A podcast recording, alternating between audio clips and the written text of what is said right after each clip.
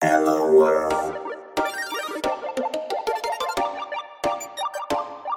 Este es el podcast de Frico Camp en español. Yo soy Rafael Hernández y juntos escucharemos las trayectorias inspiradoras de desarrolladores con el fin de que tú emprendas tu propio camino en el mundo de la programación con éxito.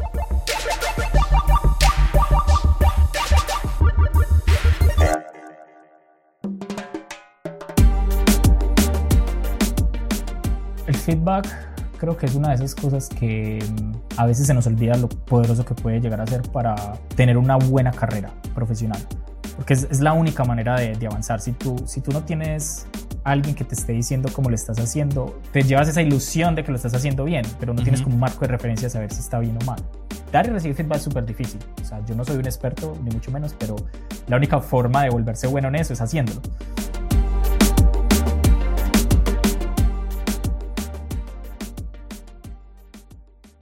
Bienvenidos al podcast de Frico Camp en español. En este episodio de hoy tuve el placer de conversar con Guillermo Rodas.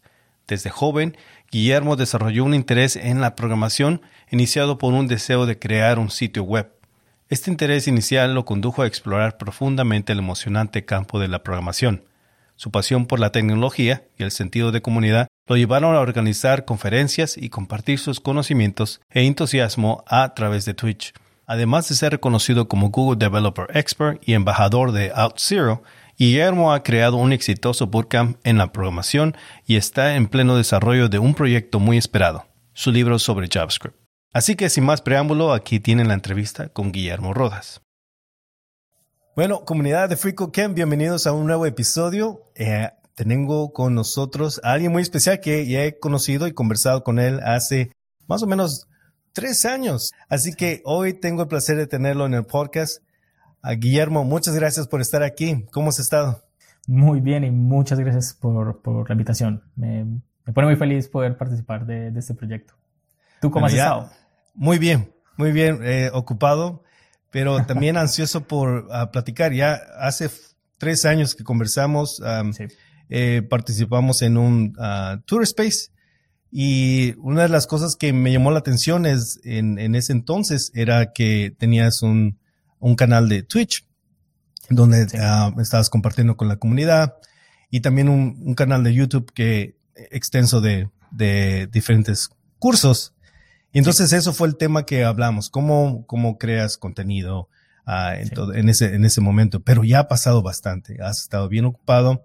Hay varios proyectos que están por salir que me comentaste antes de, grabación que estás trabajando y hay un, proyecto que pude ver en el, cómo estuvo creciendo y que me comentas que fue muy exitoso de, un día a otro, ¿verdad? Los números de los que se registraron fue sorprendente.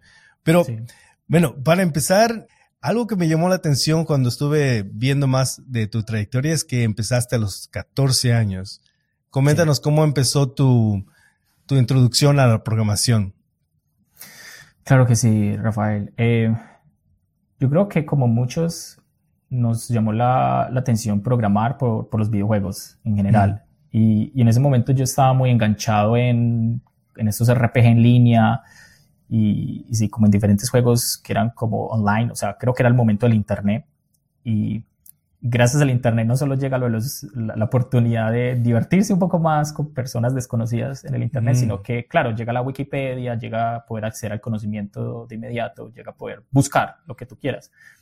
Entonces, eh, la razón por la que yo empecé a interesarme mucho en la programación fue porque, eh, claro, yo quería como integrarme un poco más con, con, la comunidad de estos videojuegos y había un programa mm.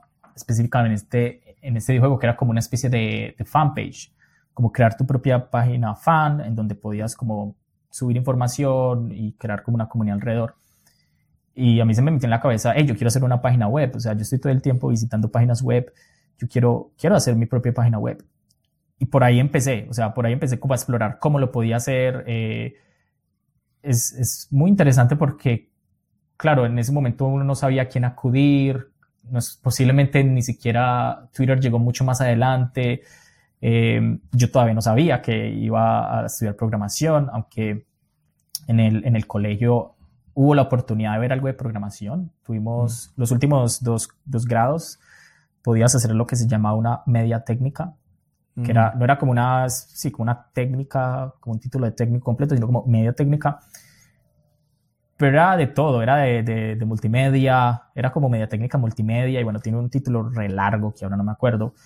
Y, y vimos 3D con, con, creo que era Acrobat, que podías hacer, o Autodesk, podías hacer como mm.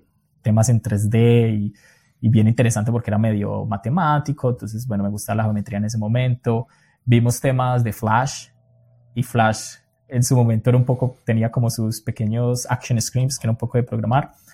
Vimos C en una terminal azul y, pero, pero yo sentía que igual e, era programar, pero era más jugar, era como poner inputs, outputs, el hello world, eh, hacer quizás una función.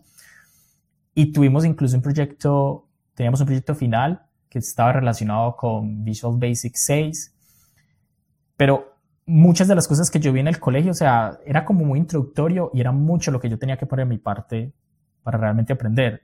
Era el tiempo libre que tenía cuando tenía 14 años en donde, listo, abramos Visual Basic, apretar botones, arrastrar, ¿qué sirve esto? Investigar, leer, cambiar, uy, funciona. Era el poder jugar.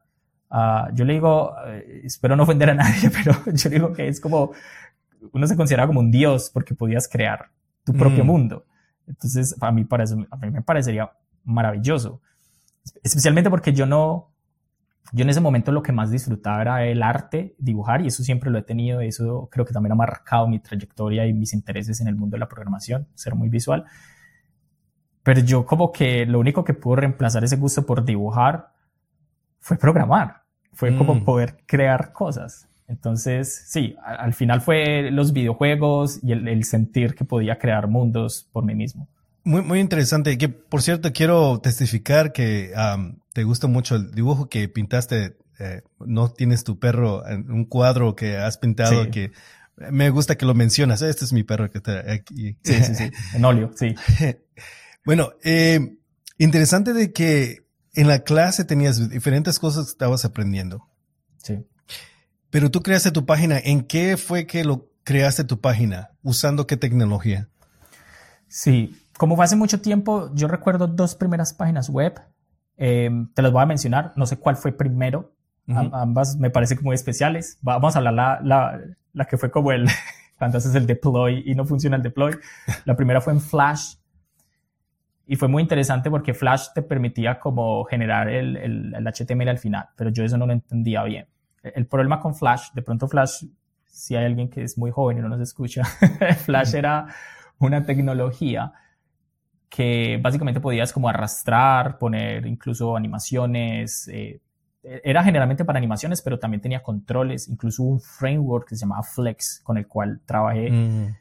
que es, haz de cuenta, como el Bootstrap dentro de Flash, ¿cierto? Era como un framework visual. Y, lo que prometía, de hecho, el framework era como, claro, tú solo necesitabas Flash, era un encapsulamiento, era como una especie de código encapsulado y supuestamente lo corría a cualquier página. La historia más adelante es que eh, no fue soportado por los iPads y Flash lo mató a este Jobs. Es, el, el, chisme, como que hubo hay una confrontación, pero es chisme, porque si no hay evidencia de, de tal no, No hay evidencia que no podían hacerlo. Era más un tema, creo que Flash, o sea, el depender de Flash en temas de, de performance y seguridad era como un cuello de botella para Apple, entonces decidieron, mm. no, vamos a sacar Safari sin, en, iPad sin Flash. Entonces, claro, era como, nada funciona en el iPad, el iPad es un boom, y bueno, ahí desapareció. El caso es que en su momento eh, Flash era muy amigable porque era una interfaz muy de, tenías fotogramas, en el mundo de la animación las fotogramas es como cuando tienes diferentes imágenes que de seguido crean una animación, pero también podías tener interacciones como hacer un menú desplegable, crear botones y, además tenía el concepto de, de componentes, eh, mm. que, es, que, es, más llamado como objetos, porque viene mucho de también como lo hace eh, tipo Adobe Photoshop, creo que lo tiene, entonces, claro, no era como que tenías que crear eh, cinco botones cada vez, sino que creabas como este objeto botón y luego le podías solo cambiar el título y le podías cambiar la acción que habría. Y el tema con Flash es que esto, además de generar el HTML, realmente tenías que cargar el recurso de Flash. Así como vas a subir una imagen, un video, en este caso tenías que cargar un .swf, si no estoy mal, swf. Y claro, yo hice mi deploy en una página, algún hosting gratuito, gratuito. Y claro, yo lo veía en mi casa, veía la página funcionando, pero cuando se lo pasaba a las personas no cargaba. Claro, era porque yo ese concepto de servidor cliente no lo tenía claro. Entonces, claro, el, el, el recurso, el SWF, también lo tenía que subir al servidor. Estaba apuntando al localhost. Entonces yo lo veía, ah. cuando yo lo abría en mi internet, en, en, el navegador, claro, lo veía, pero no le cargaba. Yo, yo, yo, eso nunca lo entendí, nunca lo pude resolver. Yo esto lo entendí mucho más adelante cuando ya, como que pensando en ese tiempo, yo, ah, eso fue lo que pasó. Eso fue cuando lo entendí. Y, eso fue uno de los, de, de los primeros websites.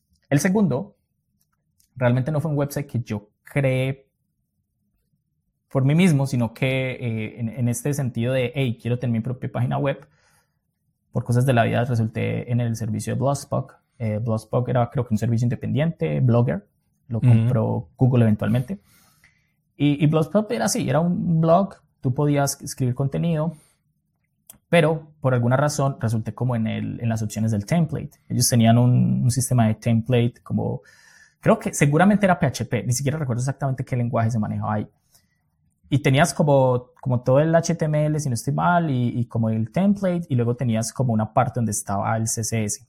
Entonces yo empecé a notar en ese template que habían unas referencias a unas imágenes, habían unas URLs, porque yo no sabía nada de programación, no sabía nada de web, pero yo sí podía reconocer una URL. Entonces yo copiaba la URL, la había en otra pestaña, bueno, no habían pestañas ni siquiera, en otra ventana, cuando los navegadores no tenían pestañas, en otra ventana de seguramente Internet Explorer o Firefox posiblemente. Y, y yo, ah, esta es la imagen de, del tema de mi, de mi blog, porque Blogspot venía con unos temas eh, ilimitados, una apariencia gráfica pues eh, limitada. Entonces yo, yo, yo empecé a experimentar, bueno, si este es, no sé, el, borde de, este, de mi blog, como aquí, o hay una, sí, como que hay un borde con esta imagen, si yo subo una imagen del mismo tamaño, pero diferente, y la reemplazo, ¿cierto? La, Por alguna razón, no sé exactamente dónde la subía. Creo que lo que yo hacía era, em, Google tenía un servicio antes de que se transformara en, en Photos, Photos Google o Google Photos, tenía algo llamado Picasa, que era como su versión de Google oh, Photos y, yo me aproveché mucho de Picasa porque uno podía subir sus fotos ahí y podías tener un link directo. O sea, era lo usaba como de servidor de recursos de imágenes. Entonces, entonces yo lo que hacía era subirlo a Picasa, cogía la URL que me generaba y la reemplazaba. Y claro, cuando yo hice ese reemplazo me di cuenta que efectivamente mi, mi blog cambió. Entonces empecé a experimentar cómo a cambiar todas las imágenes y, me, y, me, y en un momento resulté haciendo CSS sin saber que eso era CSS yo veía medidas como high, eh, width, 500 píxeles y yo lo cambiaba y me di cuenta que cambié las coordenadas. Es muy increíble yo cómo me entretenía haciendo eso, como, o sea, eso no era un, no era un editor de código ni nada, simplemente estaba como la sintaxis y poco a poco aprendí cómo modificar el CSS para cambiar mi blog. Y, yo empecé a hacer muchos posts, muchos, más de 400 posts hice en ese blog. Eh, ese blog ya no existe, se puede ver en archive.org, se puede ver. incluso hice un tutorial. Yo creo que es de un poquito el, mis, mis, inicios de, de, querer explicar cosas. Hice un tutorial de cómo modificar el tema de, de un blog en Blogspot, porque en su momento era como muy limitado.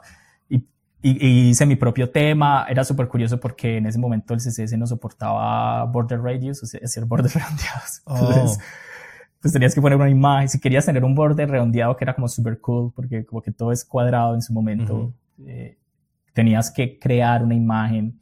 Habían varias técnicas, pero literalmente tenías que hacer una imagen del borde. Entonces había mucho de eso en ese momento.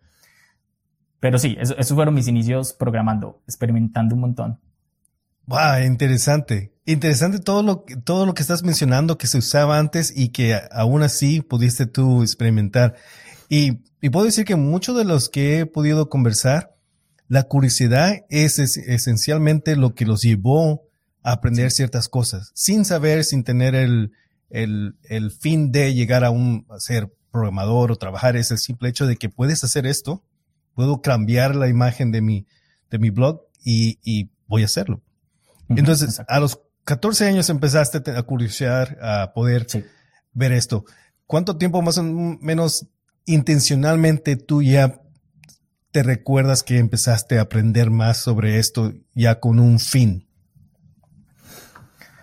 Claro, hubieron igual en esa media técnica que te cuento, hubieron varios proyectos, o sea, de hecho el proyecto final, mm, estamos hablando que yo tenía 16 años, igual yo lo hacía muy de hobby, muy de experimentar, de pequeños proyectos, incluso intenté hacer como eh, juegos y, sí, diferentes temas así, pero hubo un proyecto también que me tocó aprender cuando descubrí el for.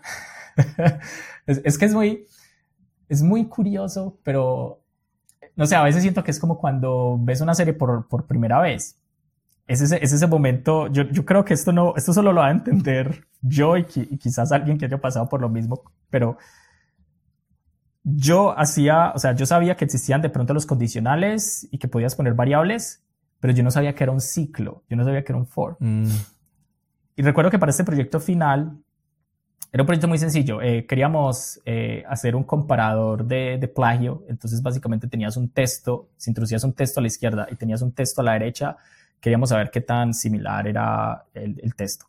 Igual esto, o sea, con la teoría, el conocimiento que yo tenía, esto era muy básico. O sea, literal, cualquiera podría engañar la herramienta pero ese era, ese era el, le llamamos el compare, porque era de comparar.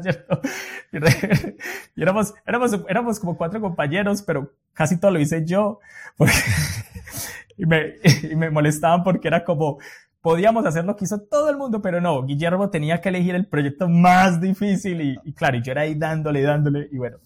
Y yo recuerdo que en un momento, para hacer la comparación, imagínate, es un texto y no sé, tendrá, no sé, mil caracteres Claro, tú no puedes hacer eso a mano porque tú quieres comparar las cinco primeras palabras, listo, te hace cinco variables, pero luego ¿cómo, cómo repites eso? Y yo me acuerdo que yo no, yo no tenía ni idea.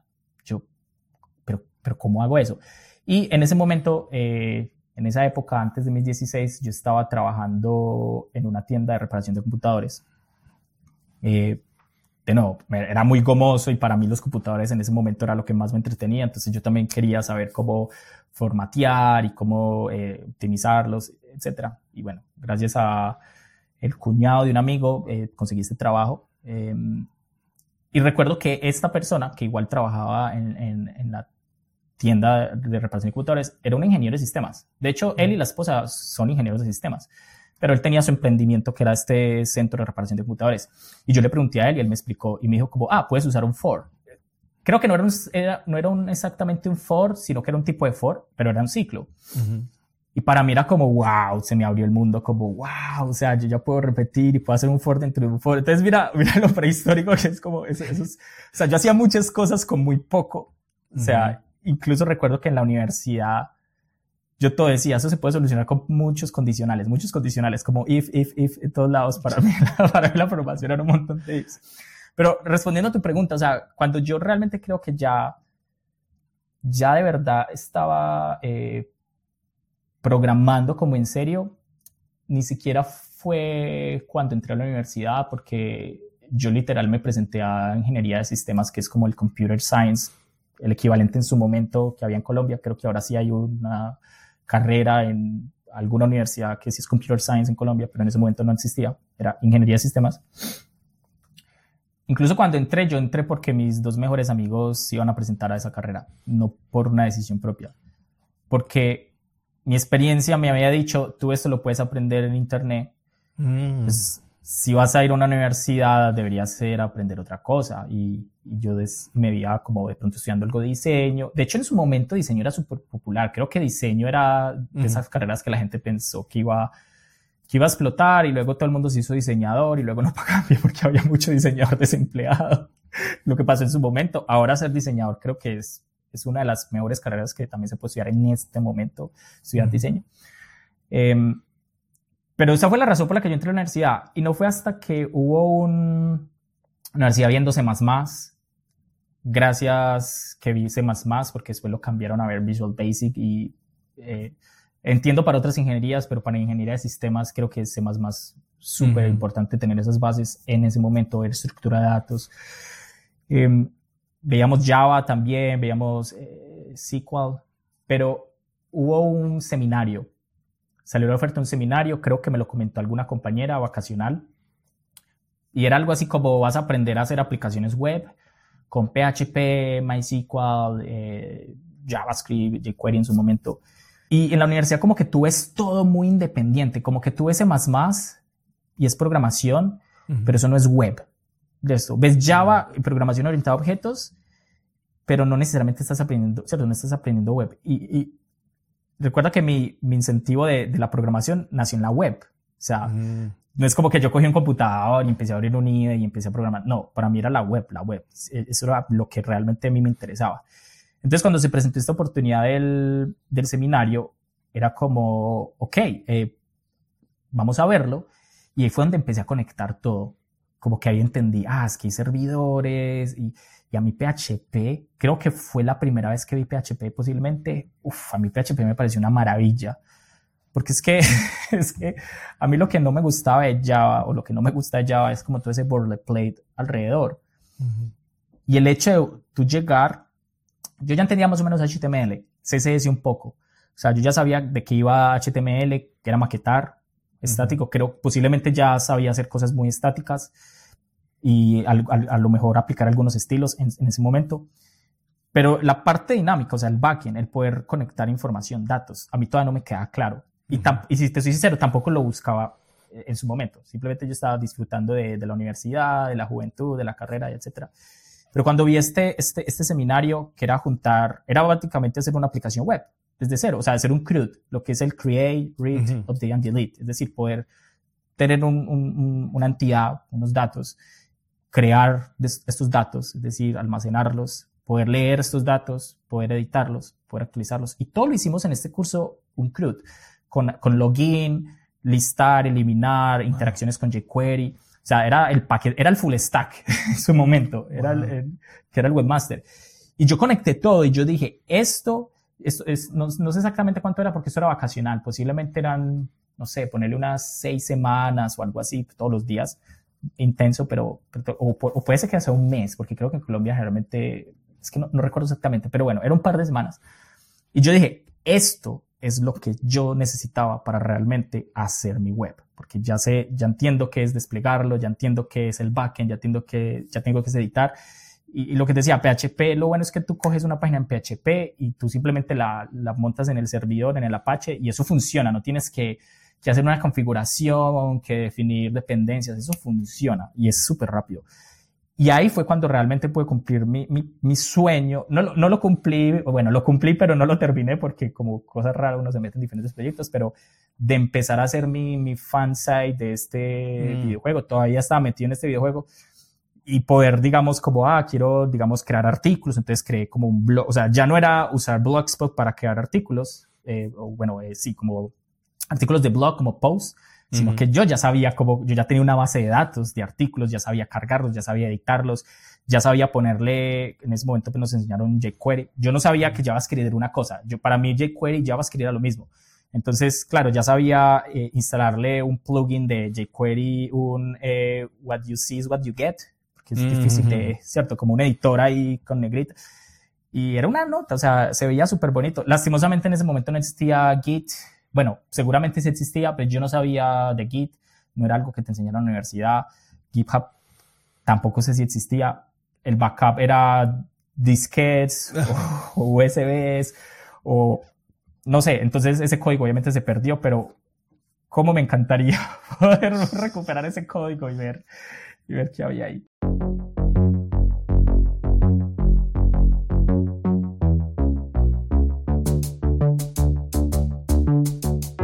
Este podcast de FreeCoCamp en español es posible gracias a colaboradores como tú que hacen una donación mensual o un regalo único. Tú también puedes unirte yendo a fricocamp.org barra inclinada donate y escribiéndote con una donación mensual de 5 dólares o un regalo único. Tu apoyo siempre es apreciado. Juntos con FricoCamp proporcionaremos recursos educativos de programación de forma gratuita.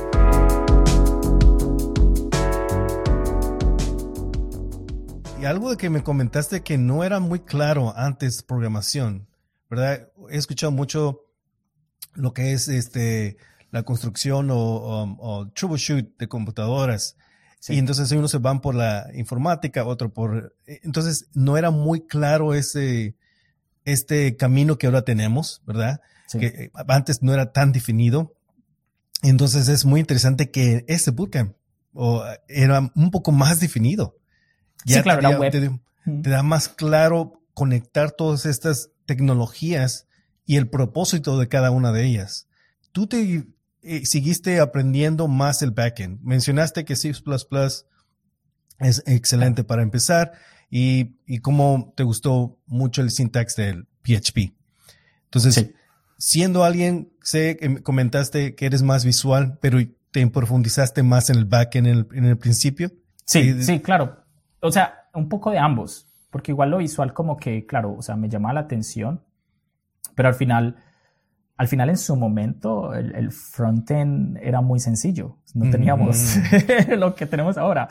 Sí, sí, sí en el frontend simplemente como que conectabas algunas animaciones, pero los llamados a formularios eran llamados a, al backend directamente. Era tener un formulario, eh, method, y poner la URL de backend, y eso se enviaba por, por post, ¿cierto? Se enviaba en, que se llama, el, el, o sea, ni siquiera enviabas un JSON con un Ajax, eso no existía en su momento, al menos en su momento no era tan popular, y yo no lo había aprendido todavía.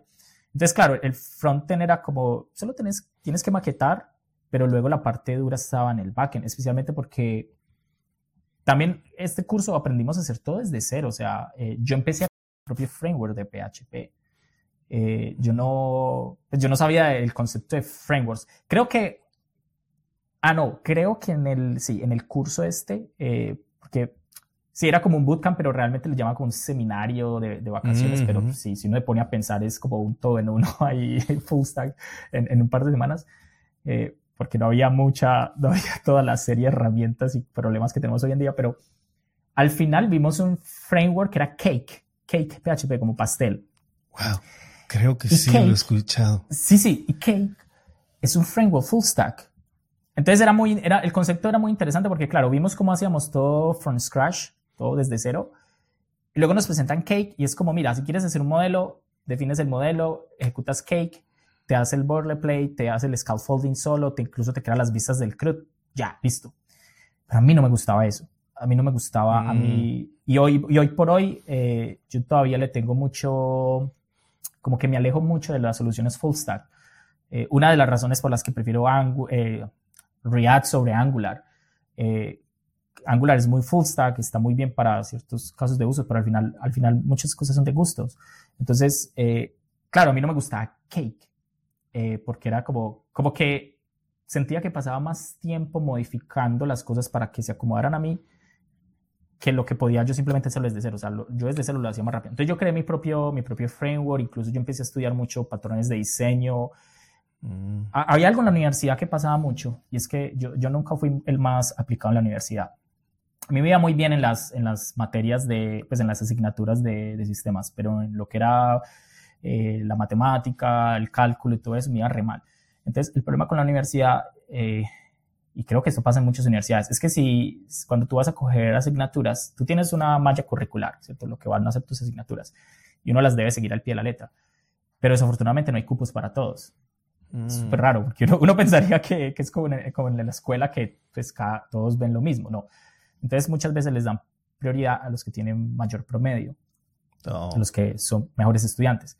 Entonces a mí me pasó en muchas ocasiones que yo me quedaba sin las materias porque ya no había cupos. Pero como yo no quería coger solo básicas porque eso me aburría mucho, yo empecé a coger muchas materias avanzadas de la carrera. O sea, yo, yo me, me, iba por las partes de la carrera. O sea, como que yo me hice la carrera de sistemas, todo lo relacionado a sistemas, pero la parte básica, eso siempre quedó ahí pendiente y afortunadamente vi una, era una optativa, que a mí me parece terrible que esto sea una materia o asignatura optativa, porque es, una, es algo fundamental que todo programador o desarrollador debe saber y que si no lo sabe, investiguenlo ya, y es em, patrones de diseño. Yo vi una materia de patrones de diseño y para mí eso también me abrió la, la mente, era como, wow, o sea, ya están estas como formas organizadas de solucionar problemas y yo recuerdo que está mucho más adelante personas que ya llevan trabajando como profesionales en industrias y alguna vez hicimos un meetup de Medellín Java con patrones de diseño y mucha gente no tenía ni idea que eso existía. Yo era como, wow, increíble. Lo que, lo que uno, por, por azares de la vida y por la necesidad de, quiero coger algo divertido, algo que no sea básicas, aprendes. Entonces, claro, yo ya tenía conceptos de patrones de diseño, entonces yo empecé a crear mi propio framework, implementar el, el patrón controlador, que es poder tener como las rutas definidas, lo que tú quieras. En este caso creo que era basado en archivos. Y, y sí, en su momento era, era full backend, era PHP, Java, porque igual de ahí en adelante la universidad, las universidades en ese momento, supongo que por temas también de licencias y, apoyo, mm. Se respiraba, desayunaba, se almorzaba Java, Java por todos lados. Entonces, sí, el, el frontend era muy sencillo. Mm. Tú te tenías que enfocar en, en el backend, especialmente si no usabas frameworks, porque todo lo tenías que hacer desde cero. ¿Algunos retos que hayas, que tú te recuerdas, retos que tal vez no fueron cruciales, porque se, oye que disfrutabas y, se fue abriendo puertas oportunidades de seguir aprendiendo y profundizando, pero ¿hubo algunos retos que tú puedas recordar? Claro, em, yo creo que igual cuando uno empieza ya la parte profesional, mm, hay, muchas cosas que, que, empiezan a aparecer. Yo no, yo no recuerdo como un reto en particular. Bueno, sí hubo un reto creo que en la universidad, de, en alguna asignatura, de algo que no pudimos finalizar. Eh, hicimos un, un, videojuego, inicialmente eran como en terminal, y, recuerdo que ya teníamos que hacer la parte visual, descargar los assets. Y esto no era web, esto era Java, esto era, o sea, antes era una aplicación que corría en escritorio, en esta interfaz que se me olvida, creo que era Swift UI o algo así, pero no el Swift UI de, de Swift, de, de Apple, sino otro tipo de Swift de Java. Recuerdo mucho que ese concepto de, de los if, de los condicionales, eh, el networking también es muy importante porque recuerdo que en la universidad habían como grupos de interés y creo que había un grupo precisamente de, de videojuegos y todo eso y había una persona que estaba mucho más avanzada. Y para este proyecto le pedimos como ayuda y él me hizo ver que, hey, mira, si vas a hacer, tienes una aplicación, la lógica la puedes hacer como en, ¿cierto? Como en, una, un módulo y la UI lo puedes hacer en otro módulo y tú lo conectas como una interfaz. Y para mí eso también era como claro, pues empiezas, empiezas a, a dejar de tener código espagueti.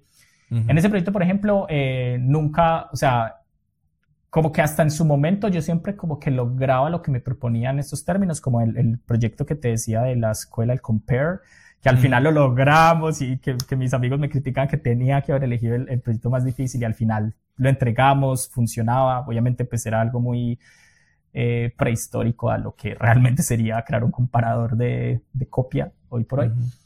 Pero en ese Java en particular, no, o sea, recuerdo que estábamos, trasnochamos tanto para ese proyecto y, y no lo logré, o sea, no logré, era una llamada como de, un, de una funcionalidad externa a otra y no logré, era como, wow, o sea, y todo el equipo estaba ahí como eh, esperando que, que, lograra cerrar esa parte y bueno, igual pasamos la materia pues, o sea, no, mucha, mucha de la, de, digamos, de la funcionalidad que había que entregar se, se, se hizo pero esa parte no, no se pudo terminar, pudo haber sido en su momento su cansancio, el tiempo que teníamos.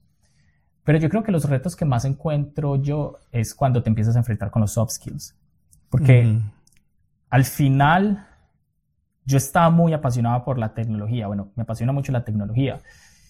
Y para mí era simplemente esa curiosidad de aprender, aprender, de ir a leer esto, probar, hacer.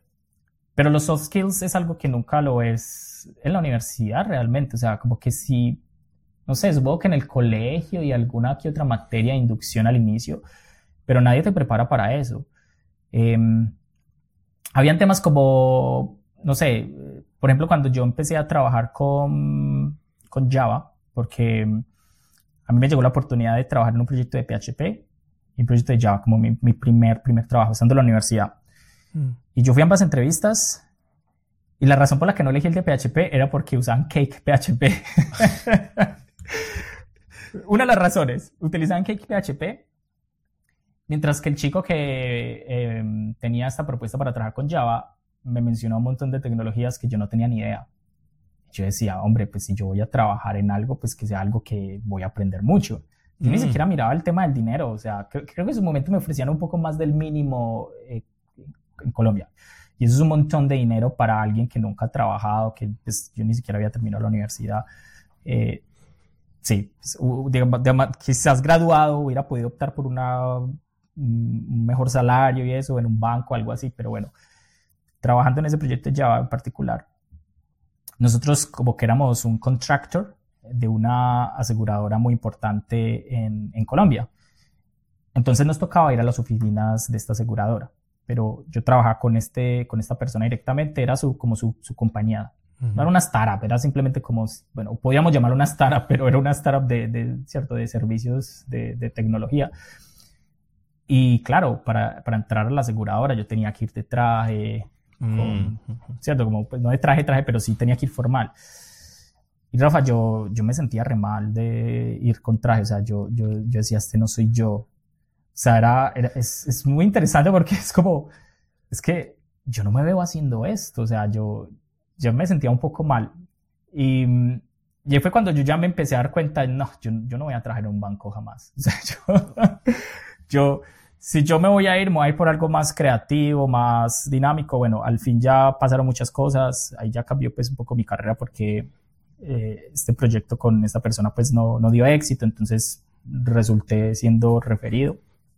Pero yo creo que uno de los, sí, de, de, de su momento es como ese, como camuflarse y, entender pues que era como, este es como el ambiente y adaptarse a eso y, la vida laboral y que implica ser más profesional. Eso fue como un, primer reto para mí en el, en el mundo de la programación, que, que es, hace parte fundamental, no todo es encerrarse ahí a programar en una cueva, ¿cierto? Para ser un profesional toca tener soft skills. Interesante de que mencionaste de que te gustó mucho PHP porque era el, syntax eh, era mejor y opuesto a lo que era Java. Pero porque estaban usando Cake, vámonos. claro, porque era, hacer algo que no, era algo hacer que no quería, o sea, que, que no me gustaba y que, y que no iba a aprender realmente. O sea, porque, ves, en mi cabeza era siempre, si yo lo puedo aprender por, por mí mismo, ¿para qué, ¿para qué lo voy a hacer? Entonces, sí. Ah, muy, muy interesante. Algo que tal vez, y he preguntado cuando he entrevistado, algún momento eh, todos tenemos que aprender inglés, especialmente porque programación, eh, el syntax es en inglés. Sí. Ya que empezaste a trabajar, llegó, digamos, a tener la necesidad de, del inglés, o algún momento tuviste una dificultad o fue un desafío, digamos, el inglés. Sí, definitivamente. Em, así como los videojuegos me llevaron a querer aprender a programar, eh, los videojuegos también me enseñaron inglés. Yo, yo me acuerdo mil veces que egg, el huevo en inglés, lo aprendí por, por Pokémon, porque tenías a Togepi que venía en un huevito y algo así. O sea, hay muchas palabras que, que finalmente las aprendías de los videojuegos. New game, continue, todo eso como que empiezas a aprender. En el colegio tuvimos inglés, en la universidad también tuvimos inglés y yo asistía a las clases, pero Creo que el problema es que, al menos en la educación en su momento, no sé cómo será hoy por hoy, creo que es muy similar. De pronto un poco mejor porque mi hermano menor, él habla inglés. Pero nos enseña mucho a leer y escribir y, algo de gramática, pero nunca el hablar. Y eso es, eso es lo más importante porque las personas eh, en el nivel, a nivel profesional se hablan. Eh, entonces, claro, hacer esa transición a hablar, em, siempre tuve mucha, siempre tuve una dificultad. De hecho, eh, el mundo de los videojuegos también en su momento, en, este videojuego que fue parte de, lo que, de las razones por las que yo empecé también a programar, eh, habían canales tipo Discord. Mm, mm. Lo que pasa es que no me acuerdo exactamente cómo era el nombre porque en ese momento Discord no existía. Era otro software que se usaba cuando tenías, estabas en estos, en estos videojuegos en los que no había un medio de comunicación eh, hablado, ¿cierto? Utilizabas esta otra aplicación para poder hablar con tu equipo. Y bueno, no voy a entrar en detalles en el videojuego porque pues no es, no es el caso hoy, pero eh, en algún momento eh, teníamos como que luchar y, y, no habían solo personas de, de habla hispana, había personas de habla inglesa. Y entonces en su momento a mí me tocó hablar, pero pues era re mal, o sea, y especialmente porque es también la presión de, de la lucha en el videojuego y tener que hablar y, y, entonces uno no, no sabe expresarse porque no tiene el vocabulario y eso. Entonces ese era mi nivel de inglés, o sea, yo realmente no sabía hablar inglés. Cuando entré al, a mi segundo, digamos, trabajo, eh, los clientes eran americanos y, y, claro, nunca hubo una oportunidad de hablar con un cliente porque a nivel empresarial era como, no, yo no, sabes que yo no le puedo ofrecer a mi cliente, pásale una persona que no habla inglés porque se va a ver mal. Y claro, se entendía. Incluso con esa compañía nosotros logramos viajar a, a Miami eh, yo la he mencionado mucho, se llama Comment Sales, eh, porque ahí mi jefe fue uno de mis mentores más grandes también, porque él fue de estas personas que, como decimos en Colombia, me copiaba lo que sea. O sea, yo le decía, Alex, vamos a hacer esto, y él decía, de una. O sea, él, él era el del presupuesto. Yo ni siquiera sabía en mi ingenuidad que las cosas costaban. O sea, cuando hicimos un meetup, yo era como, claro, o sea, hay que alquilar sillas, hay que comprar comida, pero yo, yo eso ni lo veía, o sea, yo era full comodidad y claro, y él era el que asumía los, y él solo me decía, hágale de una, pero él siempre me apoyó mucho. Y cuando estuve en Miami, yo intenté hablar y eso, pero claro, no era lo mismo, yo también me encontraba con esas dificultades que no me entendían exactamente. Yo igual me lanzaba, pero claro, no me entendían exactamente qué estaba hablando porque usaban unos términos muy técnicos y estos son usuarios finales, ellos no saben qué es un input, porque un input en el contexto, un input en, en inglés puede significar cualquier cosa. En cambio, yo le hablaba de un input como de un text box, una caja de texto. Entonces, claro, eh, obviamente había, habían esos problemas. Cuando yo después pasé de trabajo eh, a una agencia un poquito más internacional, em, a mí, de hecho, me tocó entrevista con el CEO en su momento, bueno, el gerente, en inglés, y me dijo que mi inglés era 3 de 5, y yo no pude ser la persona más feliz del mundo, porque para mí 3 de 5 era muy buen inglés, o sea, como que, o sea, yo, o sea, logré pasar esto, o sea, 3 de 5 es pasé, y entonces, bueno, me contrataron obviamente, pero en nuestro equipo había una persona que solo habla inglés. Entonces, todos los dailies, el standard, mm. el standard meeting, que es la, la, reunión de 15 minutos para los que hacen Scrum, eh, donde te reportas qué vas a hacer, qué hiciste y si tienes algún bloqueo, eran en inglés. Y Rafa, yo literalmente me tenía que aprender o sea, porque tenía que antes del stand-up como revisar el número del ticket que estaba haciendo, eh, el identificador pues de la tarea y, y, acordarme cómo decir los números en inglés. Yo sabía cómo decirlos, pero como que repasarlos un poco y, y, yo era así como un robot diciendo como yesterday I worked on the ticket number 3324. Uh, today I will work, así, repasando los, los, los tiempos. uh, no blockers. Y así empezó mi inglés. O sea, en, en, ese, yo duré ahí como un año y medio más o menos en esa compañía. En ese año y medio me empecé a soltar. Me dieron la, yo creo que una de las razones por las que también pude soltarme mejor era porque, que eso es una recomendación que yo hago. Si, si tú estás apenas empezando, estás empezando a trabajar en el mundo bilingüe, y, y, obviamente todos vamos a tener esa dificultad de hacer esa transición, consigue un equipo que sea bilingüe, porque de esa forma la reunión va a ser en inglés, pero vas a tener compañeros que les vas a poder preguntar en español después de que va la reunión, de qué hablaron que no entendí nada. Entonces, creo que eso me ayudó mucho porque como que era, era, obviamente era mi 100% atención tratando de entender las cosas, tratando de hablar, pero siempre tenía esa oportunidad de corroborar con mis compañeros que hablan en español. Eh, fue esto lo que dijeron. Y, y llegó un momento en donde, de hecho, eh, el proyecto, ese proyecto en particular era muy caótico, tenía muchos problemas. Y llegó un momento en donde yo no sabía si el problema era el proyecto o era mi inglés. O sea, sí hubo un momento en donde yo hablé con mi manager y, yo me sentía mal porque yo decía, es que no sé, no sé si es mi, mis skills de comunicación, o sea, estado dudando de mí mismo o, o, si es que el proyecto, al final podría, para ser justos, podría ser ambas. O sea, el proyecto sí era un desastre, bueno, como todo proyecto, realmente no era culpa de, nosotros, era, este era, ¿te acuerdas cuando dije que nunca iba a trabajar para un banco? Pues, no era, no era, yo no estaba trabajando para un banco, me trabajaba una agencia. Mira, mira lo curioso, eh, no voy a decir nombres porque no sé cómo es el tema legal del asunto, que eso fue hace mucho tiempo, pero yo trabajaba para esta agencia.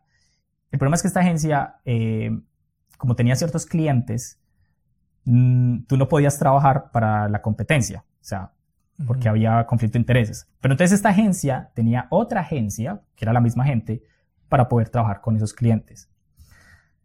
Pero era muy curioso porque pues estábamos en la misma oficina. Obviamente estaba el tema de, hey, hay que ser eh, reservados, no se puede compartir información, todo separado, todo bien, ¿cierto? Eh, es, es, es, a nivel tipo, la agencia en general, digamos, tenía cliente Google, esto es real, y para poder trabajar para Apple, porque también incluso muchos los enviaban a Estados Unidos como por seis meses para trabajar con Apple, entonces los metían en nuestra agencia. Entonces yo tenía el correo de la agencia, luego tenía el correo de la otra agencia que era para poder trabajar con la competencia, con los clientes que había conflicto de intereses. Y dentro de este proyecto trabajamos para este banco. bien, un banco americano súper famoso, estamos haciendo un proyecto de préstamos metiendo React, creo que era la primera vez que íbamos a trabajar con React en producción eh, en ese proyecto. Y para poder trabajar con el banco, como todo está encerrado, tenía que conectarme, conectarme desde mi Mac a un ambiente remoto en Windows y tenía otro correo. Yo tenía dos correos. Entonces, el problema es que era un proyecto de mucha burocracia. Mm. Y, y ese proyecto fue lo que me hizo eventualmente tomar la decisión de trabajar remoto porque yo sentía que estaba perdiendo mucho mi tiempo ahí. O sea, todo se movía muy lento y yo dije, ah, esto no tiene sentido. Yo podría estar administrando mi tiempo de una mejor forma. Pero le debo a ese proyecto el haber aprendido React y el haber aprendido inglés, porque el equipo, el equipo bilingüe, la mitad del equipo era de New York y el acento de New York es un ah, acento jodido y eso te pone a prueba realmente aprender inglés. Wow, es muy interesante. Y algo que mencionaste React y que sería un buen momento de, hablar respecto a la transición de Java a JavaScript, porque ahora es más que todo donde te desenvuelves ahorita, en JavaScript. JavaScript. ¿Cómo fue esa transición y por, y por qué decidiste, digamos, vamos, aquí es donde, donde me quedo? Claro. Eh, en mis primeros trabajos, eh, en este que te digo en Comet, que mm, ellos trabajan con un software para las importadoras de flores, inicialmente en Miami, pero bueno, ellos, ahora son muy grandes. Eh, entonces ah, trabajaba con Java, pero era un producto web. Y hacer producto web es inevitable trabajar con JavaScript. De todos allá como que posiblemente venían de, un ambiente muy universitario, entonces esto era Java, Java, Java, Java, entonces en el momento que les tocaba eh, trabajar con JavaScript como que sí les gustaba menos y, les daba más dificultad. En cambio, a mí me empezó a gustar mucho, precisamente al yo ser tan visual, me, me gustaba mucho trabajar esa parte precisamente. Y, y en ese momento era jQuery. Mm. Yo ahí fue cuando aprendí oh, jQuery es un plugin, una librería y JavaScript eh, o una biblioteca, si queremos correctamente llamarlo correctamente, de forma correcta. Y, y, JavaScript es un lenguaje de programación que corre en el cliente. Entonces, a mí me empezó a gustar mucho JavaScript y, y creo que el hecho de que yo era como el que más empezó a tomar habilidad en JavaScript, en JavaScript, como que hizo crecer mi interés porque yo me veía como necesitado, o sea, como que las personas decían, hey, hay que hacer esto, eh, esto en el, en el frontend y ta, ta, ta. Y es como, claro, sí. Y claro, y el, problema es que creo que el mundo de Java tiene muchas reglas.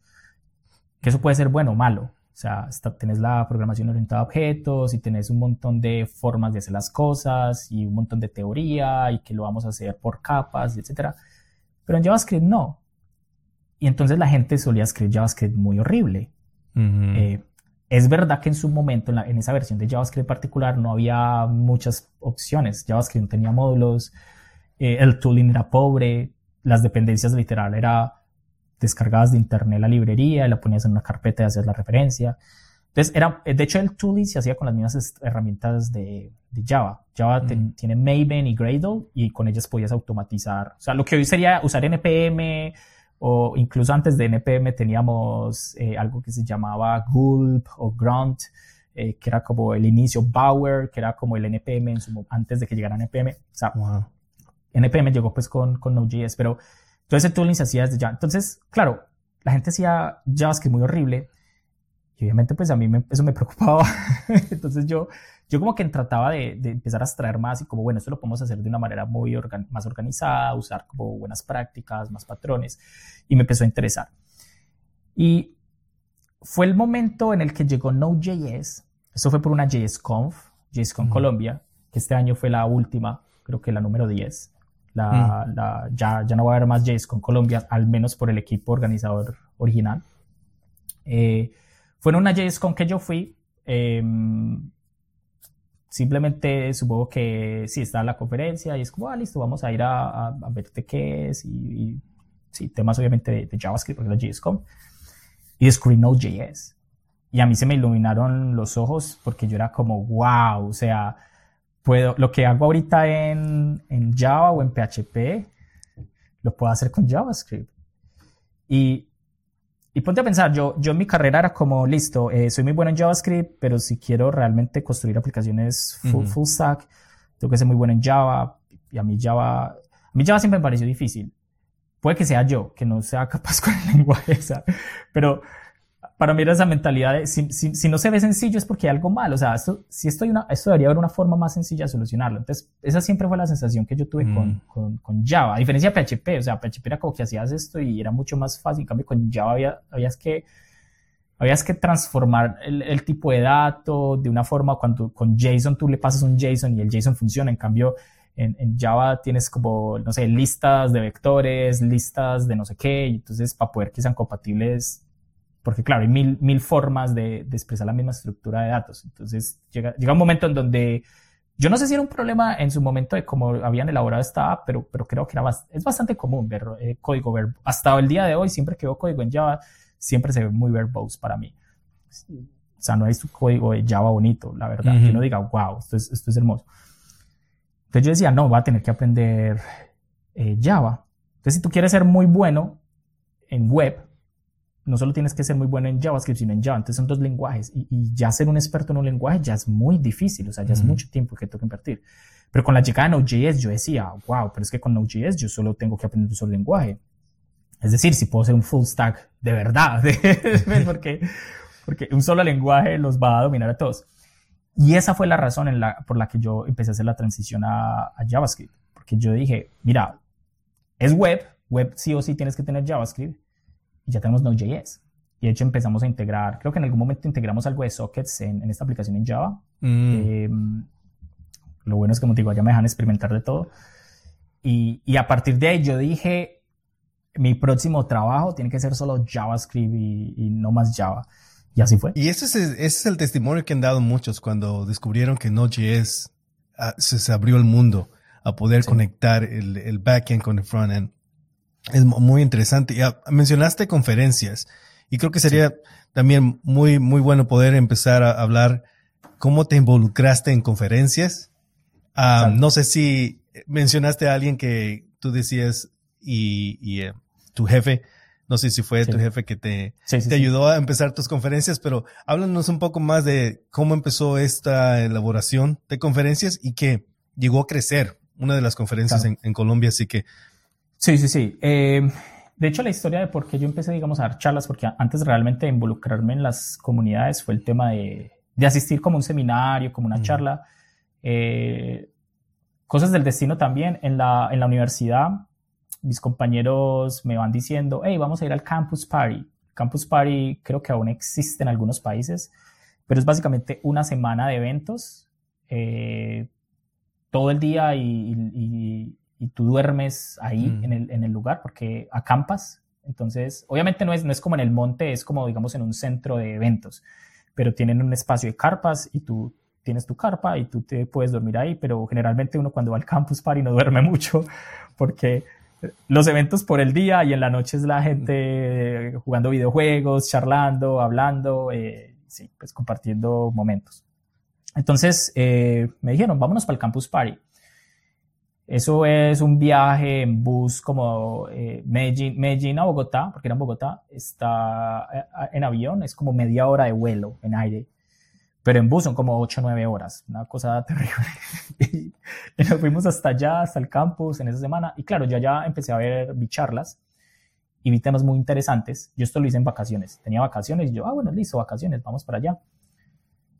Y cuando yo llegué, yo llegaba como con esas ideas. A mí me, a mí me gustaba mucho poner a prueba las ideas. Entonces, en esta compañía que te digo con Alex, como que allá, incluso antes hacían es Subversion, que es antes de Git. Los que no han tenido que tocar Subversion son bendecidos porque es terrible. me costó mucho convencerlos de que nos pasáramos a Git, pero lo logramos. Eh, y, y una de las cosas que yo veía es que, claro, ya se podía innovar. Entonces, yo asistí a una charla de innovación y cuando esta persona hace su charla de innovación, yo dije, ve, yo esto lo puedo compartir con, con mi equipo. Entonces yo tomé unas fotos, me hice mis propios slides y empecé a dar, yo, hey, les quiero compartir el equipo como lo que vi. Y así empezó. O sea, yo empecé a dar charlas internamente en la compañía porque me gustaba compartir conocimiento y yo quería hacerlo. y de esa misma manera me empecé como a integrar en, en los diferentes meetups. Entonces eh, fui a Medellín, di una charla a Medellín PHP, eh, precisamente porque, bueno, era fan de PHP. Em, fui a varios meetups de Medellín JS, también di una charla a Medellín JS, pero eso, fue más adelante. Y, y era muy raro porque, como, como te contaba, en ese momento Java en la universidad era lo que se dominaba y en la industria en general Java ya todavía sigue siendo muy popular. Y yo decía, ve, pero tan raro, esta comunidad tan bonita que hay de Medellín JS, Medellín PHP, y no hay nada de Java, pues sabiendo que todo el mundo hace Java. Entonces yo le dije a Alex como, hey, fundemos Medellín Java y esto lo podemos hacer. Y así fue como empezó mi mundo en, en, los meetups, como que, hey, vamos a simplemente traer invitados, hacer una comunidad y contigo. Alex es como, sí, eh, obviamente él siempre tenía seguro su cabeza de negocios, como, claro, acá yo puedo reclutar gente. Mm. A, mí, eso, a mí eso me parecía terrible, como, no, no, no, aquí no vamos a reclutar gente. Entonces, eh, él sabía esa opinión y él igual una vez lo dijo así tipo como, yo sé que aquí yo no le gusta esto, pero si ustedes necesitan trabajo en Java. y, bueno, y la verdad, pues ingenuo yo porque, claro, pues súper, creo que es, eh, el poder ofrecer trabajo también es muy bueno, ¿cierto? En su momento, en su momento creo que había más oferta que, que demanda, posiblemente, sí, porque, claro, porque apenas estaban como arrancando, bueno, no había tanta competencia, digámoslo así. Entonces, era más fácil encontrar trabajo.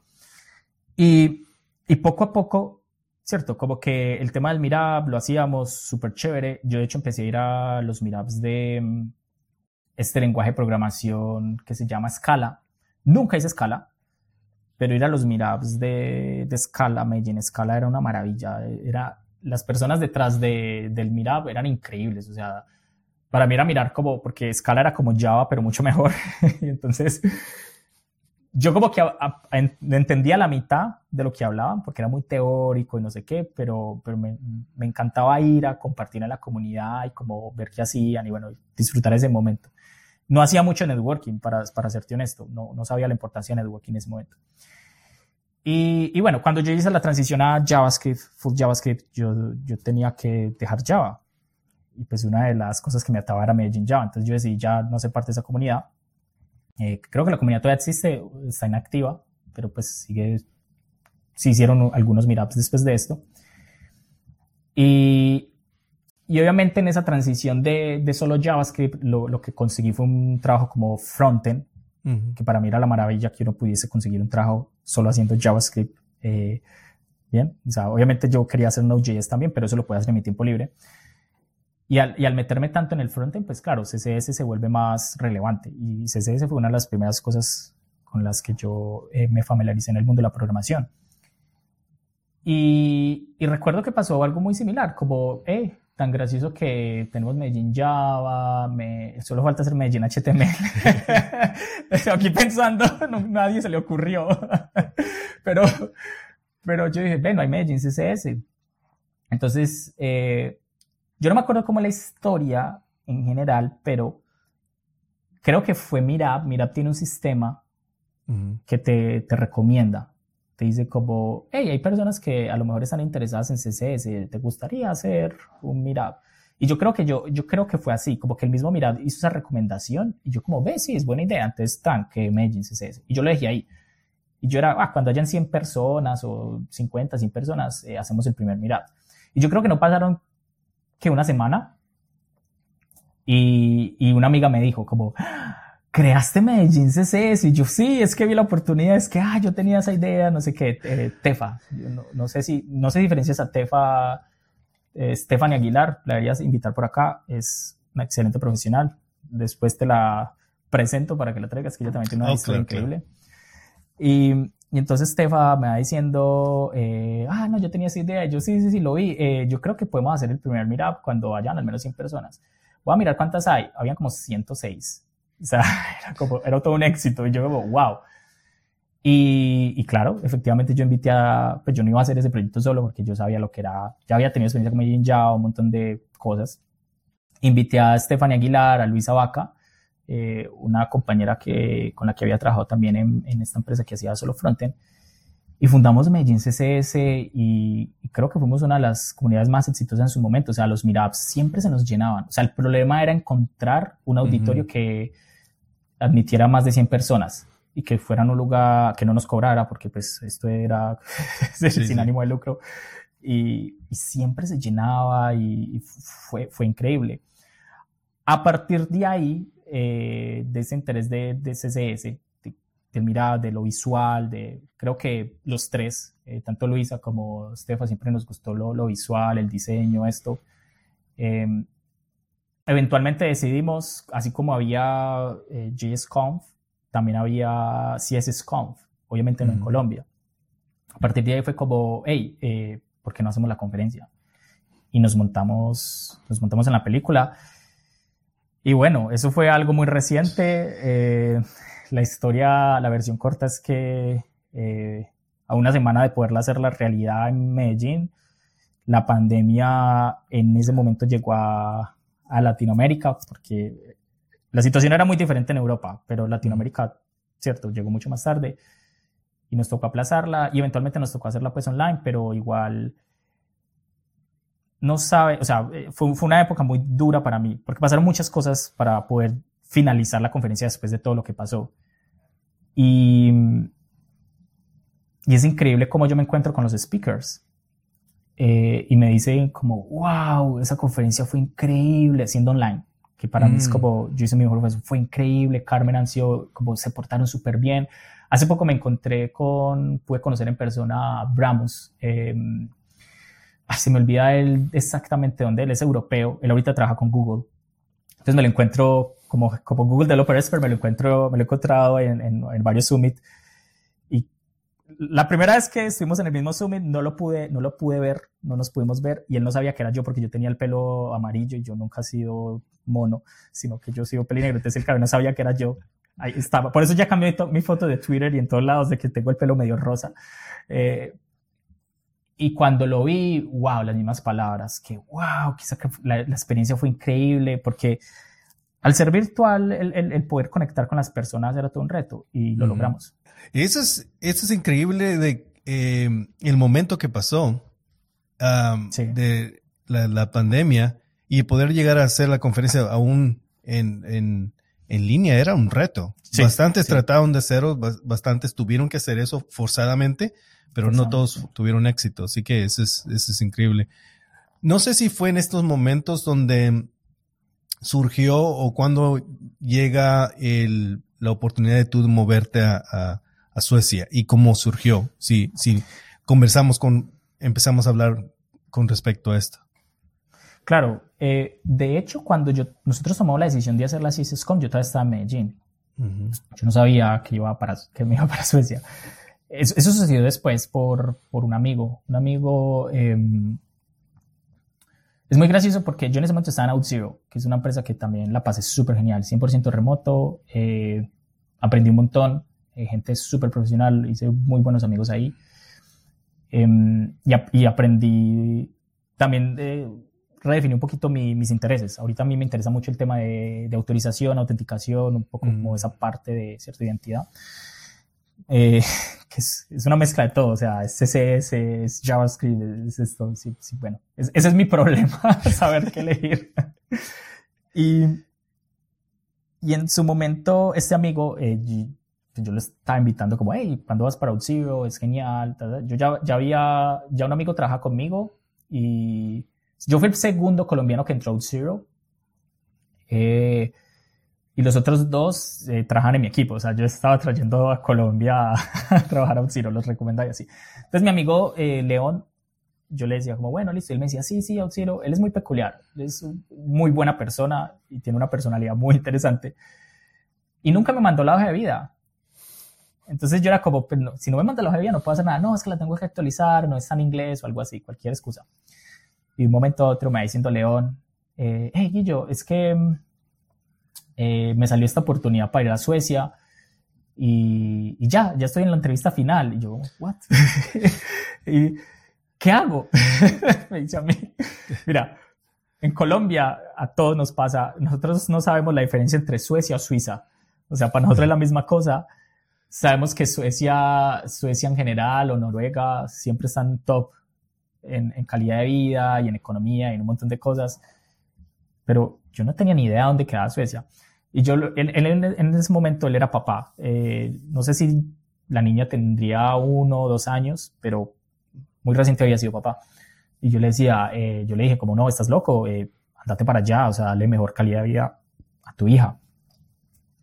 De nuevo, unas, unas palabras que menos mal sucedieron porque no tenía ningún fundamento, simplemente era como lo que uno creía, pero no sé, podría ser Suecia un lugar horrible. Y él, y él se vino para acá, para Suecia.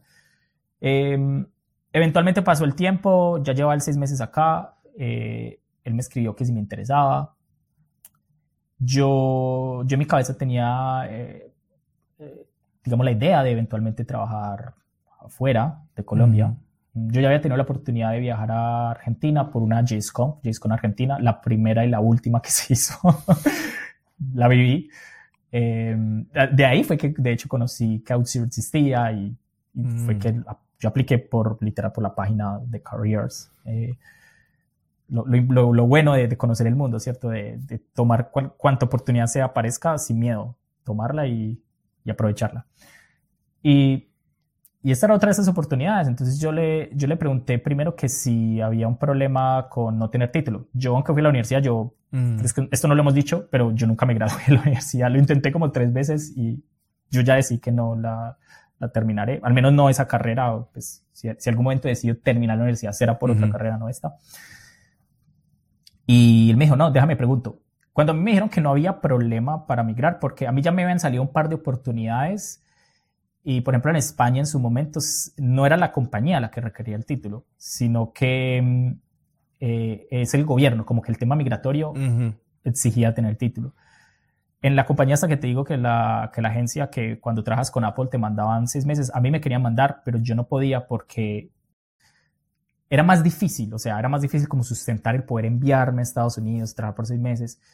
Yo, yo igual no me yo nunca me sentí mal por esas oportunidades, eh, simplemente como que, pues si no se dieron, no, ahí es cuando eh, el típico, ah, hay que hacer un título, no hacer un título, y mi consejo es, si tienes el tiempo, el presupuesto para hacer en la tu universidad y hacerlo, hazlo. O sea, no te va, no te va a quitar, antes te va a aportar. Te pueden pasar estas cosas como a mí, que no. Pero bueno, eso pasa todo el tiempo. La, primera vez que no pude viajar fue porque no tenía pasaporte. Me dijeron, hey, vas para Ecuador. No tengo pasaporte. Y, y, y, después de eso, ¿qué hice? Lo primero que hice, sacar pasaporte. ¿Ves? Entonces, cuando a mí me dijeron, para Suecia no necesitas tener título universitario, yo dije, ah, listo, vamos a hacer el proceso. Y yo hice el proceso muy sin tener expectativas. A mí me gustó mucho el proceso en general. O sea, como que la, la compañía me recordaba, era una fintech, Klarna. Me recordaba mucho la, la agencia esta la que había trabajado. Y, y, yo dije, vamos a intentarlo. O sea, lo peor que puede pasar es que no me guste y me devuelvo y ya. Eh, yo no sabía en lo que me estaba metiendo. pero, pero así fue. O sea, yo, yo en ese momento estaba con, pues, con mi pareja actual y, y, teníamos, de hecho, dos perros, dos gatos. Y yo lo hablé con ella y ella me decía como, vamos. Ella fue la primera que dijo, montémonos al avión. Rafa, sin, sin el apoyo de ella, yo creo que igual tampoco hubiera hecho el, viaje porque, o sea, implica muchas cosas. Eh, es, es, difícil. Admiro un montón a los que hacen, que háganlo. O sea, hacer este viaje solo, de emigrar y todo eso, porque creo que en la cabeza de muchos está el que migrar es solucionar los problemas. Mm. Y yo creo que depende mucho de la situación de cada persona. Si estás en una situación muy, o sea, que es muy, muy difícil, seguramente sí, pero no es fácil porque es renunciar a tu vida, a tu familia, es empezar de cero, es llegar a una cultura que no, no, es la tuya, llegar a, sí, a quizás un idioma que no es el tuyo, pero es una oportunidad, siempre es una oportunidad. Entonces, yo decidí dar el salto y yo siempre tenía un dinero ahorrado de, bueno, mira, si no funciona, tenemos como devolvernos en avión, al menos, ¿cierto? y, y, hasta el día de hoy yo sigo diciendo una de las mejores decisiones que, que he tomado, porque te cambia la vida, o sea, te cambia la vida. Yo, el hecho de viajar, yo ya sabía, o sea, la primera vez que yo salí de Colombia, que fue Argentina, a mí eso me hizo un clic en el cerebro como, wow, hay personas que piensan diferente, hay una perspectiva diferente de la vida. Y ya moverse a, pues, como hacer el relocation, que igual, como te digo, es duro, es, obviamente si, si, vas por un lugar mejor, espero, esperamos, ¿cierto? Es invertir en tu calidad de vida, es, es entender, sí, que, que, las cosas se pueden hacer de formas diferentes, es abrirte contactos, es, es tener la oportunidad de viajar eh, aquí en Europa, todo está muy cerca, es, sí, ha sido increíble. Es buenísimo. Algo que, que no quiero que se pasar es, sé que hubo una persona importante que te, que te aconsejó o te dio una perspectiva sobre el título. ¿Quieres hablar un poquito más sobre eso? Que lo, que lo conociste ah, en una Entonces, esa persona fue clave. Fue clave que te comentó y entonces te convenció. Digo, porque antes estabas tú, querías terminar. Ese era algo, pero eso te cambió. Háblanos un poco. Sí, es verdad. Claro, claro, sí, me, sí, recuerdo exactamente. Sí, yo creo que igual como todo, mm, yo en una familia que, al menos mi familia, creo, iba a ser la primera persona que iba a salir de la universidad, porque mi padre no, él ha estudiado muchas cosas, pero no se graduó, digamos, como una carrera en la universidad, mi madre tampoco. Ya mis hermanas sí son profesionales, ellas sí hicieron lo que, lo que yo no, pero eh, claro, la familia siempre está ahí. Creo que esto es muy normal en Latinoamérica y bueno, y supongo que en general las familias, especialmente pues, cuando la, universidad es una inversión de dinero y eso es como, ¿cómo no vas a terminar? ¿Cómo vas a tirar todo? Y, bueno, ya sabemos que hay muchas personas que lo han logrado sin la universidad. Puede ser una excepción, eh, sí, sí, quizás, pero por eso, si tienes el tiempo y puedes, hazlo. Si crees que no es lo tuyo, al menos haz otra cosa equivalente. O sea, algo, sigue tu pasión y, obviamente invierte en tu futuro. Entonces, claro, para, para, uno siempre está el tema de termino, no termino, algún día lo, tengo que terminar. Fue en la JSCOM, eso fue ya hace mucho rato, ¿cierto? En la JSCOM precisamente que yo lo, lo contaba, eh, estaba Guillermo Rauch. Guillermo Rauch, yo creo que todo el mundo lo conoce, es el CEO de Vercel. Eh, cada vez que hay un release de, de, de, Next y todo eso, la polémica, eso, pero él es un genio, él es un genio. Eh, Guillermo Rauch estaba en esta JSCOM, la primera JSCOM, y cuando lo anunciaron, eh, él tiene una historia también demasiado interesante. Él empezó como súper pequeño. O sea, creo que antes de los 10 años. Una, bueno, o a los 12, no sé. Él empezó muy pequeño a, a, hacer programación. Él hizo contribuciones a MoTools, que MoTools era el equivalente a jQuery en su momento. Mm. Que para los que no saben qué es jQuery, era como el React de la época. Y, y MoTools era como el Angular de, en popularidad, ¿cierto? Porque al mm. final todos se movieron a jQuery. Em, y para mí no, a mí no me cabía en la cabeza, o sea, yo de por sí yo hacía muchas cosas, o sea, yo en mi vida como que he tratado de hacer todo lo que, lo que pueda eh, por, por, pasión. Yo siento que yo hacía mucho y yo, pero, pero ¿cómo es posible? O sea, eh, sí, o sea, ¿en qué momento esta persona terminó la universidad? No sé qué. Y, y en el momento de ir a comprar el almuerzo, porque en esa YESCO en ese momento creo que no había, bueno, no recuerdo si, si, si, nunca había almuerzo, pero el caso es que había que hacer una fila para hacer almuerzo, igual era la primera YESCO, era pequeña yo me, me, le acerqué y le dije, hey, eh, Guillermo, ¿qué tal? Eh, pasa es que escuché tu presentación y, y, pues decía que tú empezaste a, trabajar como tools desde tal edad y es increíble, o sea, cómo, pues cómo hiciste, yo tengo este, esta situación en la que no sé si terminé la universidad y, me gustaría saber pues cómo administraste tu tiempo y no sé qué. Guillermo Rauch me dijo que él ni siquiera había terminado el colegio, que él simplemente se puso a seguir su, su pasión. Y, y, él me dijo que el único problema, sale igual medio toda la perspectiva, que el único problema que él tuvo con, con el no terminar la universidad era el tema de sacar la visa americana. y, y, yo me quedé con eso, de hecho. O sea, yo como que listo, no... Eh, mira, seguramente va a haber un problema. Y yo recuerdo que la primera vez que me aprobaron la visa americana por, por 10 años, que ya en esto se me vence, tengo que renovarla otra vez. eh, yo sentí como ese alivio, como, wow, esto era, esto era lo peor que me podía pasar de no haber terminado la, la universidad, no tener una visa americana, porque, claro, es la no posibilidad de, no sé, viajar a eventos, tener experiencias, etc. Entonces, él, digamos, fue la primera persona que gracias a lo que él me dijo, yo me convencí de, mira, ahora no es, no es tiempo. Yo igual eventualmente cuando ya tuve más tiempo y eso, decidí volverla a terminar, o sea, hice como una homologación en otra universidad, pero eh, lo estaba haciendo en una universidad remota y una de las materias tocaba ser presencial y yo ya me había eh, venido para Suecia. Entonces yo no tenía manera de terminar mi carrera en una universidad remota sin tener que terminar estas materias. O sea, yo hablé con ellos y me decían como, ¿qué puedo hacer? No, al final era como, te tocaba viajar a Colombia y hacer los laboratorios en Colombia. Y yo como, esto, ya se pasó de ridículo. O sea, esto ya, esto ya es una señal de no más. No, porque yo solo lo estaba haciendo por el título. O sea, ya ni siquiera era mi, la universidad por la que empecé, era una homologación de universidad remota. Se me había, había estudiado, de hecho, algo de diseño ahí eh, antes. Y, y, dije, mira, bueno, puedo hacer, tener un convenio con otra universidad. Y yo dije, no, ya. Y ahí fue cuando yo decidí no, no terminar la universidad. Pero, pero de nuevo, esto no quiere decir que, que a mí no me gusta la educación formal. De hecho, yo ahorita estoy haciendo un curso de, de UX. Es, no es una carrera de UX, que pues trabajo full time, pero es un curso, es la versión curso, digamos, curso upskill de UX, porque uno no puede parar de, de aprender, o sea, uno tiene que estar constantemente en la jugada. Hola, espero que estés disfrutando esta entrevista.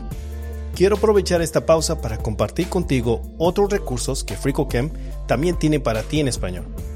En nuestra publicación en español encontrarás más de 400 artículos, tutoriales y manuales traducidos que cubren conceptos fundamentales de Python, JavaScript, Java, Linux y muchos otros que te ayudarán en tu aprendizaje continuo. Pero si estás buscando videocursos completos para aprender construyendo proyectos de práctica, visita nuestro canal de FreeCodeCamp en español en YouTube.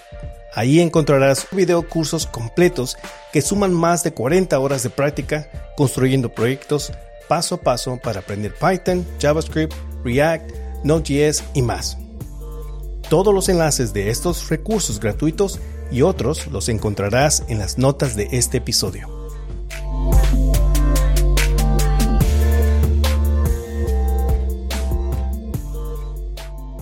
Y, eso es muy importante y lo bueno que hablamos con respecto a eso es porque hay muchas cosas que uno llega tal vez a, tener solamente en mente, pero personas como, como él, poder con el éxito y poder tener su opinión, entonces abre la perspectiva y ayuda, ¿verdad? A poder tomar una, mejor decisión. hemos hablado bastante en detalle en, en antes de llegar a Suecia y, pudimos hablar un poquito a, Suecia, pero hablemos ahora de los de los éxitos. Ya, tienes, digamos, ocho mil seguidores en Twitch. Ah, empezaste a, compartir tu conocimiento ahí. hablamos también brevemente fuera de la grabación de que algo que tú anhelabas o extrañabas mucho es, eh, la comunidad que tenías, que habías crecido en, Colombia. Entonces, eso fue uno de los motivos por qué empezaste a hacer eh, streaming. Sí. Ah, pero hay un, hay un, necesariamente quiero hablar con respecto a un bootcamp. Que, sí. ¿Cómo surgió el proceso y el, cómo, cómo fue al final? Cuéntanos. Claro, sí. Em, una de las razones, de hecho, por las que yo empecé a hacer ese streaming es porque cuando ya me moví aquí a, Suecia, eh, uno de los problemas a, la hora de hacer streaming es no tener buen internet de subida. Mm. Antes de, antes de yo moverme a Suecia, el internet de subida era muy, no era, o sea, no era balanceado. O sea, si tú tenías 100 megas de bajada, que creo que en su momento era lo máximo que se podía tener, que tuve, eh, no, no ibas a tener 100 megas de subida. Entonces, claro, eso, eso era incluso imposible de considerar en su momento. Ahora ya creo que ya no es un problema. Eso ya, ya, es posible tener, pues, buen, muy buen internet, en, al menos en, por Colombia, ¿cierto? Eh, hubieron muchas razones, como tú dices, el tema de seguir creando comunidad, seguir creando contenido, eh, un montón de cosas pasaron ahí. De hecho, parte, parte fue el hecho de que iba a grabar un curso eh, nuevo, pero no me gustaron mucho como las condiciones, y entonces ahí fue cuando dije, pues no, pues creo mi propio contenido. Y no lo hice ni siquiera así como de, de prepotencia, sino como, pues a ver, intentemos saber qué tan difícil puede ser. Puede que sea muy difícil, puede que no, pero algo voy a aprender. Y, ha sido una carrera de muchos aprendizajes en muchos aspectos, desde lo técnico, desde qué es. Yo igual hoy por hoy todavía tengo problemas con, con el streaming, que fluya bien, porque soy muy terco y obviamente pues lo hago desde Mac, pero también era parte del reto, hey, Mac es lo que uso, lo quiero hacer desde Mac y bueno, etcétera. Pero no solo desde lo técnico, sino también de lo que es manejar a las personas, el, el poder hacer live coding, el poder tener atención al chat. Creo que de nuevo, todo el tiempo es aprender, pero al, si, me comparo con el principio, uff, o sea, lo que era poder codear y poder mirar el chat, o sea, como poder atender esa desconcentración, o sea, es, uno con el tiempo lo aprende. Y para mí el streaming siempre ha sido una buena forma de hacer networking, de hacer comunidad, de, de mejorar tus soft skills, ¿cierto? Porque incluso yo le he tomado como oportunidades para hacerlo muchas veces en inglés, expandir un poquito la comunidad inglesa, que siempre ha sido un poco el, el, dilema mío, el estar acá, la comunidad ya, hago inglés, hago español. Todavía tengo, todos los días tengo ese dilema de, qué tipo de contenido hacer, pero bueno. Eh, entonces, para mí fue como una serie de cosas, como, bueno, quiero crear contenido, crear mi propio contenido, quiero volver a retomar comunidad, porque pues la comunidad, Suecia tiene 10 millones de habitantes, es un poquito, o sea, si lo comparas con Colombia. Y las comunidades no son tan, hay comunidades, pero yo creo que no son tan fuertes y tan, y tan grandes y tan unidas como lo son en Colombia, por ejemplo. Creo que, creo que es, es algo que pasa mucho en Latinoamérica, como que lo que es Argentina, eh, México, Colombia, el tema de comunidades es muy, muy poderoso, es muy fuerte. En cambio, acá, acá en, en general en Europa es más, más pequeño, por alguna razón.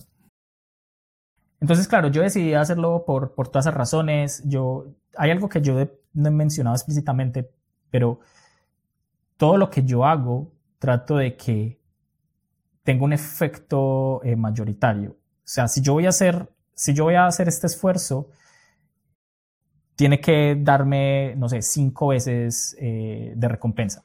Y, puede ser en, no, no, estamos hablando de dinero, puede ser en aprendizaje, en otro tipo de beneficios, en práctica. En... Entonces, para mí, para mí el streaming, de hecho yo tengo una charla sobre esto que hice en, en Herdearla, eh, está por ahí en, en, en, internet, que también la hice, de hecho, en inglés acá en el, el año pasado en el Death Fest de Estocolmo que es porque, porque yo le recomiendo a todo el mundo hacer como light coding, porque, o sea, los beneficios son múltiples.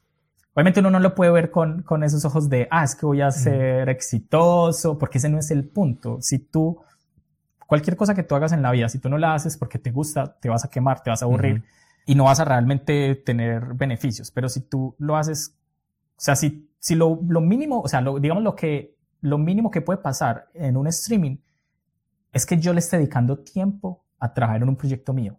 E, esa era mi mentalidad. Eso, o sea, si, si no me viera nadie, digamos, estoy creando ese compromiso de al menos trabajar en mi proyecto. Eso ya es ganancia para mí. No lo puedo ver con el ojo de que, ay, que voy a recibir dinero, no, porque hay gente que lo hace y le va bien y maravilloso, pero yo lo hablo más desde, desde esa, digamos, inversión de potenciar tus habilidades, de, de, invertir en aprender, de invertir en soft skills, de crear networking. Y yo me he llevado todo eso, yo me he conocido personas gracias al hecho de haber estado en Twitch. Creo que pues llegamos finalmente tú y yo, porque me viste en algún sí, A mí me ha facilitado entrevistas porque me han dicho como ah, algún proyecto en el que hayas trabajado o algo así. Entonces yo es como, sí, mira, una vez hice este, este streaming en, en inglés. Entonces, obviamente no es que me abra las puertas directamente al trabajo, pero pero facilita el proceso porque es como, ah, sí, vi tu streaming y, como es algo de light coding, ya saben cómo, cómo hablo, cómo explico, de pronto estoy en un ambiente mm, con menos, digamos, nervios porque no es, no es como alguien que me está mirando, sino que soy yo mismo. Entonces, claro, a lo, a lo mejor me veo más natural. Y a la vez me ha, me ha hecho preocuparme de otras cosas, como, bueno, cómo, cómo funciona este tema de, de hacer marketing, cómo funciona este tema de crear un curso, etc. Y, y a raíz de todo eso, eh, el streaming siempre ha sido como el momento, mi momento. O sea, como que es donde, después de un día laboral, en donde puede que esté haciendo un trabajo significativo o no, tengo un espacio para, para mí, para invertirlo en lo que yo quiera y compartirlo con las personas, que finalmente es algo que me apasiona, compartir conocimiento. Entonces, mm, en esta oportunidad de hacer streaming, de hecho, todo arrancó con el, con el motivo de crear un curso. Y yo decía, bueno, pero si yo le digo a mi comunidad, hey, voy a hacer este curso, nos vemos en cinco meses, pues eso no funciona, ¿bien? Porque después de cinco meses las personas van a estar haciendo una cosa completamente diferente, se los va a olvidar. Entonces yo dije, ¿qué tal si el proceso de creación del curso lo hacemos en streaming? Y al final, o sea, al final yo sí hice una parte del curso, que es el curso que está en inglés en, mi canal de YouTube, eh, que de hecho me costó bastante porque era en inglés y a mí me parece que es más difícil crear un curso que hacer streaming. Así, ah, desde, en, esa, en esa, de esa forma se, se convirtió esto, de que es, para mí ya se volvió más fácil como hacer streaming. Me siento más cómodo. Y, y gracias a eso salieron un montón de cosas. Entonces, eh, yo pienso que siempre, siempre hay que intentar las cosas. O sea, si, si no sale, pues no sale ya y, y no se mueve.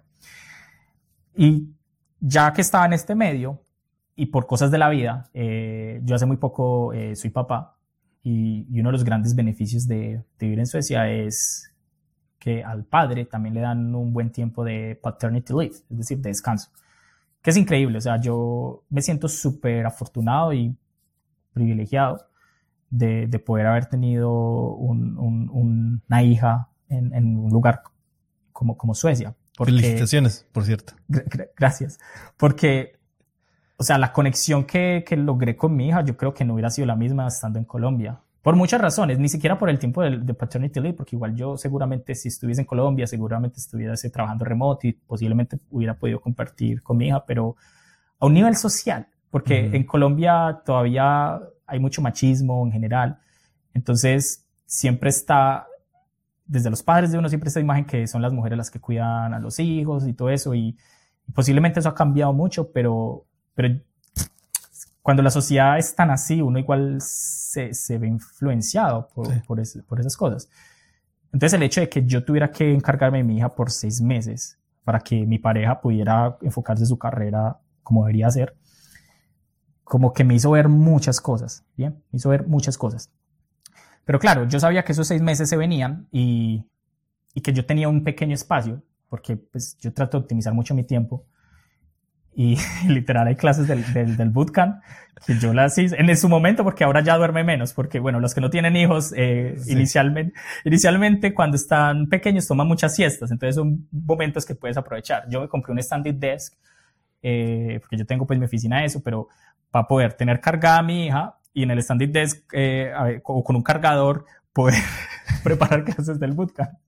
Entonces yo tomaba la siesta. Entonces muchas, muchas clases fueron así. O sea, yo, yo el bootcamp igual lo hice porque yo ya había hecho un bootcamp hace muchos años, entonces yo tenía cierto material, había que repasar, pero yo en mi cabeza era como, es posible. O sea, con, con, con todos estos, digamos, eh, con ese poco tiempo que tengo y esos espacios muertos, es, es posible. Igual de pronto los fines de semana puedo adelantar y, a, y al final así fue.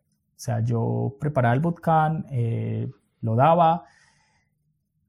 Un horario súper extremo porque yo me enfoqué en Latinoamérica, porque creo que era lo que tenía más sentido, o sea, poder aportar eh, ese conocimiento a Latinoamérica. Y entiendo que mucha gente trabajaba, pues mucha gente trabaja. Uh -huh. Y si quieren de pronto tomar el bootcamp para hacer el cambio de carrera, pues no, no es algo que pueda hacer a las seis inmediatamente. Entonces, uh -huh en resumen, para poder que fuese en un horario que le sirviera a casi todos, yo me tenía que levantar a las 4 de la mañana a, a dar mi bootcamp. Y eso lo hice por, porque igual yo tuve unas vacaciones y tenía viajes como siempre, pero lo hice por, por varios meses, o sea, una locura. Yo en el día cuidaba a mi hija, eh, organizaba clase del bootcamp, etcétera, eh, dormía y me levantaba a las 4 de la mañana a dar el bootcamp, eran unas dos horas o algo así y ya luego me acostaba otro tiempo para recuperar el sueño y seguir el día normal. Wow. Wow. Quiero hablar con respecto a eso uh, brevemente de, de, parental leave. Es, sí. yo también tuve la oportunidad y creo que esa es una de las cosas que sí afectan o pueden llegar a afectar a la relación que uno tiene, especialmente con las hijas. Sí. Um, yo tuve también el privilegio de, de cuidar a mi hija de, de bebé. Y entonces, uh, Creo que eso es algo muy bonito como padre uno poder tener esa, esa conexión, especialmente sí. a temprana edad. Eh, eh, tuve la oportunidad que cuando nació eh, ese contacto físico primero fue... Claro, piel con piel, sí. Es, uno no llega a pensar que eso llega a, a afectar emocionalmente o que sea una conexión con, con el, nuestra hija, digamos, tan pequeña, pero sí es, es muy, muy importante. Así que qué bonito que pudiste con, con tener esa oportunidad. Sí. Um, háblanos con respecto al algo que mencionaste fuera de la grabación y, y disculpen a aquellos que siempre estén mencionando eso, pero um, hablaste que el tiempo que anunciaste y que lo último, lo único que podías hacer ah. o que hiciste marketing en ese tiempo era eh, Twitter. Entonces, sí. pero tú crees firmemente que era el tiempo Sí. indicado, háblanos un poquito de eso de, con respecto cuando el anuncio. Sí, esto es algo que de hecho yo aprendí mucho después de, haberlo hecho y de haber, digamos, tenido ese éxito respecto al el cuándo.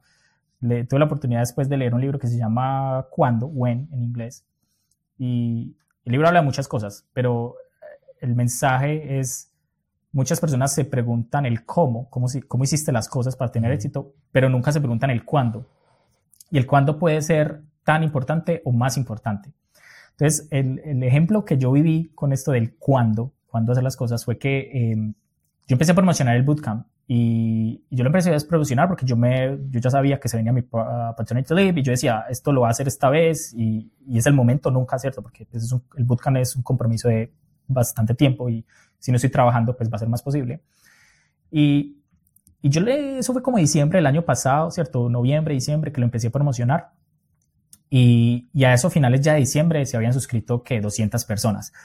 Que para mí ya era como wow, porque yo, uy, voy a tener 200 personas que están interesadas en el, en el bootcamp. Que a la hora, la verdad, pues como todo, todo es un filtro, ¿cierto? sí, sí, sí. de, de, 200 personas que se suscriben a ya pasar a, a, la realidad, a estudiar, a terminar, ya eso, eso es otro mundo. Entonces, listo, yo lo promocioné, yo seguía ahí y bueno, yo, yo más o menos sabía que en eso de marzo iba ya a estar organizado, ya mi hija está un poco más grande, ya iba a estar como muy en la rutina de mi día a día y, ¿cierto?, de poder prepararme para esto. Entonces yo ya sabía que listo, más o menos en marzo voy a empezarlo. Y a eso de enero, febrero, porque no recuerdo exactamente la fecha, yo volví a hacer la publicación. La publicación como ya se viene el bootcamp, ta, ta, ta, eh, compártelo. Y eso, de hecho eso no, no fue ni tan, o sea, no, no, no podría yo decir que fue un tweet viral para nada, pero eso ocasionó que de tener 200 personas en, en esos, digamos, en esos días o, bueno, semanas, pasáramos a tener 6.000 personas suscritas. Y eso es, para mí eso era como, o sea, yo, yo decía, sí, yo decía, yo creo que mi objetivo son 500 personas, porque 500 personas seguro van a ser la mitad y bueno, y va, va a ser un número pues interesante, etcétera. 6.000 personas. Yo, yo creo que hoy por hoy todavía se suscriben personas porque pues, el bootcamp, digamos, se puede tomar asíncrono. No sé cuál, cuál, cuál será el número ahora.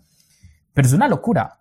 De hecho, la, la, la primera, la primera clase eran mil personas ahí todo el tiempo, la, las casi dos horas que estuvimos pendientes. Fue, fue, una locura. Sorprendente. Y creo que ese era el tiempo también cuando las conferencias en línea estaban agarrando un ritmo. Entonces, al tener ese tipo de número, eh, eh, es sorprendente y también poder estar, no sé si en algún momento cambió, digamos, tus planes que tenías en cómo ibas a elaborarlo.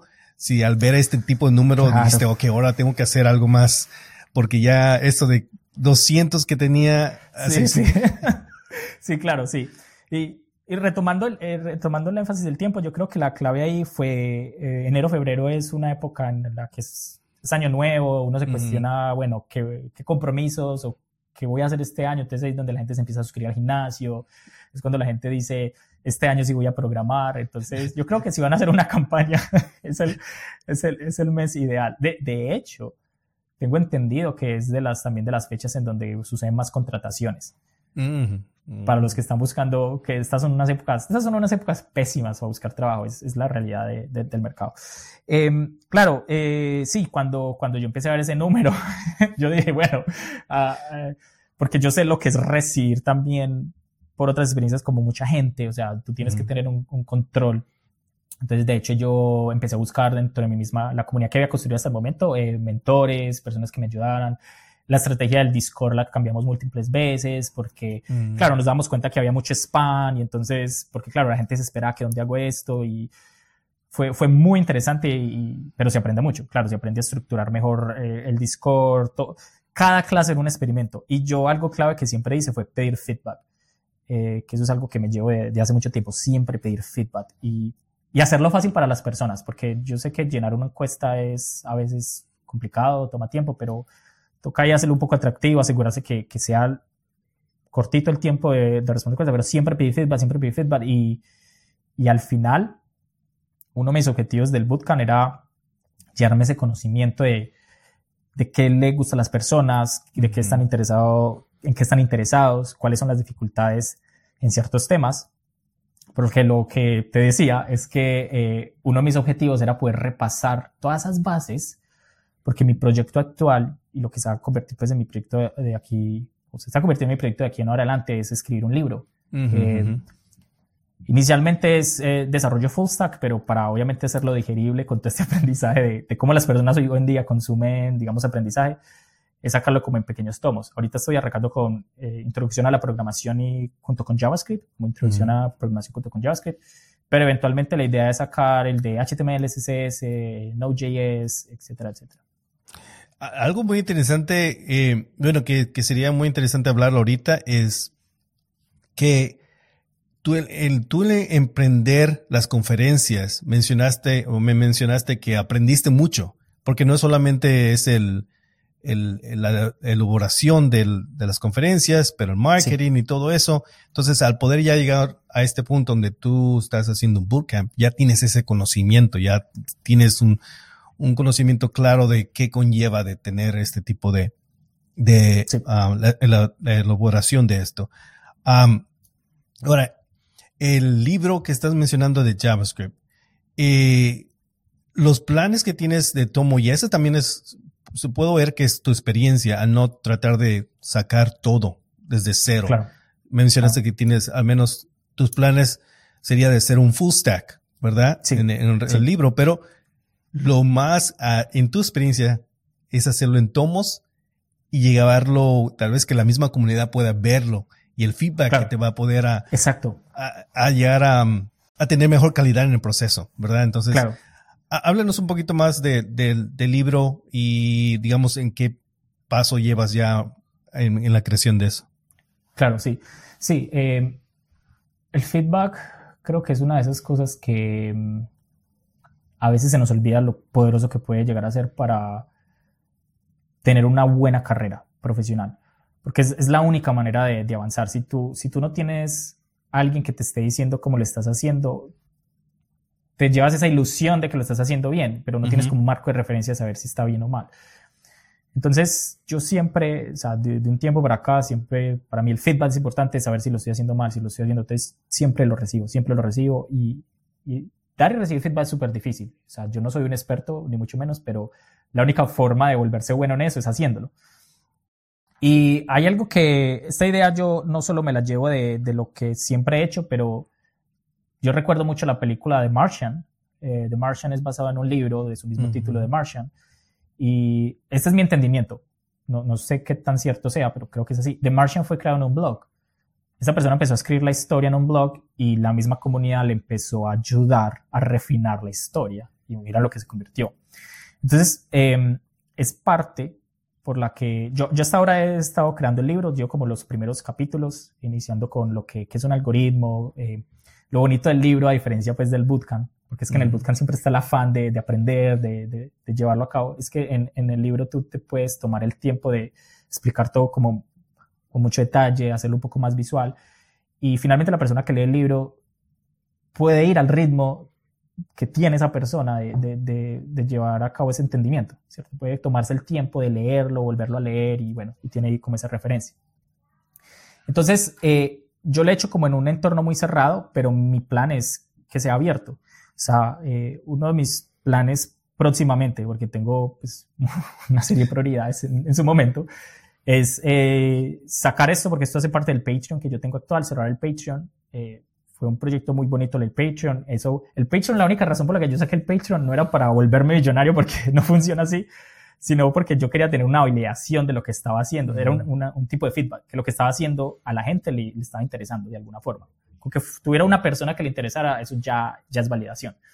Entonces, eh, mi, mi objetivo ahora es sacarlo del Patreon, abrirlo al público y que puedan consumir el libro de forma abierta y puedan darme ese feedback. Y el libro va a ser gratis, o sea, es lo que tengo yo en la cabeza. Va a ser gratis, cualquiera lo puede consumir, pero obviamente hay personas que prefieren otros eh, medios para consumir eh, libros, sea físico, sea digital. Entonces ahí es donde de pronto va a entrar la parte monetización quizás, pero no es mi objetivo principal. De hecho, mi objetivo principal es, a ver, es el, libro que estoy haciendo, es el libro que yo hubiera querido tener cuando yo empecé. Eh, inicialmente va a ser en español, pero posiblemente lo, lo vaya a traducir en inglés porque pues finalmente es es un buen mecanismo para, para promover la marca, especialmente ahorita que estoy en un ambiente pues, de, habla inglesa. Entonces, sí, ese es el objetivo, poder tener ese libro que yo hubiera querido tener eh, para las personas que quieran volverse full stack. wow, mire, algo que, que quiero recalcar es y que no, tal vez no vamos a cubrir todas las cosas que has alcanzado. Hay varias cosas que has alcanzado. Así que, y que es muy admirable. Algo que no comenté, pero creo que podemos casi como cerrar, digamos, es que cuando estabas en las, ah, elaborando estas conferencias, algo que no estabas consciente era el networking. Y, mencionaste que, ¿verdad? Que ibas a cenar, entonces eh, era, te excluías del, del, de la conmoción, del, del convivio. Sí. Ya y después ya cuando estás en Suecia ya entonces ya existe más conexión, más networking. Claro. Algo que he podido ver en los últimos tal vez tres meses es el, poder tú viajar y tener esta comunidad, amigos que ya conoces en el medio y, mostrar las fotos. Entonces, ¿cómo ha sido este mundo ahora donde no solamente ha, cambiado, ¿verdad? Eh, antes era meetups, ahora es conferencias, pero veo que hay algo muy bonito, un convivio donde personas que, que tú ya tienes una relación no solamente uh, y fuera, fuera de lo que es este uh, del ámbito de, de programación o, o, crear. Cuéntanos un poquito de cómo ha cambiado y cómo has disfrutado esto, esto ahora. Sí, el, el networking era de esas cosas que, que yo no, no tenía ni idea de lo, lo importante que son. si el feedback es importante, si a ver, si el cuándo es importante, el feedback es mucho más importante, pero el networking es como lo último que tú, o sea, lo último en el sentido, el último secreto para, para tener éxito en la vida, porque lo que yo siempre he dicho es, tú no sabes si esa persona que vas a conocer va a ser tu próximo compañero de trabajo, tu próximo jefe, tu próximo compañero de emprendimiento o inclusive hasta tu pareja, pueden pasar muchas cosas. Entonces, conocer personas es sumamente importante porque cada persona es un universo y, poder entender ese universo, compartir tu universo, eh, finalmente es lo que te lleva lejos. Eh, los, los, grandes productos los hace un equipo, no los hace un solo individuo, ¿bien? Entonces, claro, yo, yo la verdad, no sé, yo igual es algo con lo que todavía, digamos, lucho, porque, a ver, yo puedo parecer muy extrovertido, pero, pero sí, yo soy como extrovertido, pero también yo, también tengo mi batería social que a veces digo, ah, yo no quiero hablar con más personas, ya me quiero ir para la casa y así. Entonces, claro, cuando yo incluso hacía host de meetups y todo eso y yo hablaba porque me gustaba compartir conocimiento, sí, en los momentos de descanso yo me, me, sentaba a comerme mis empanadas y ya, y a lo mejor las personas pensarán que, no sé, era grosero o algo, pero la verdad era como que yo no veía como esa necesidad. Y todavía aprendo. literalmente uno de los libros que eh, tengo ahí mi lista para comprar es un libro de cómo hablar con las personas. Porque hay diferentes niveles de networking. Una cosa es hacer networking en tu cultura. Luego una cosa es hacer de pronto networking en esa cultura que es nueva para mí, pero que yo ya, digamos, ya estoy un poco más familiarizado. Pero, por ejemplo, ¿cómo haces networking cuando llegas a una cultura que no tienes ni idea cómo es? Como mi viaje reciente a Singapur, que es así. Entonces, claro, yo allá hice algo, pero, pero yo estaba atemorizado porque no es un ambiente en el que yo esté, ¿bien? Y igual es importante. Entonces dije, no, no, esto es algo que definitivamente eh, es algo que tengo que mejorar y voy a invertir el tiempo en, en, en, hacerlo.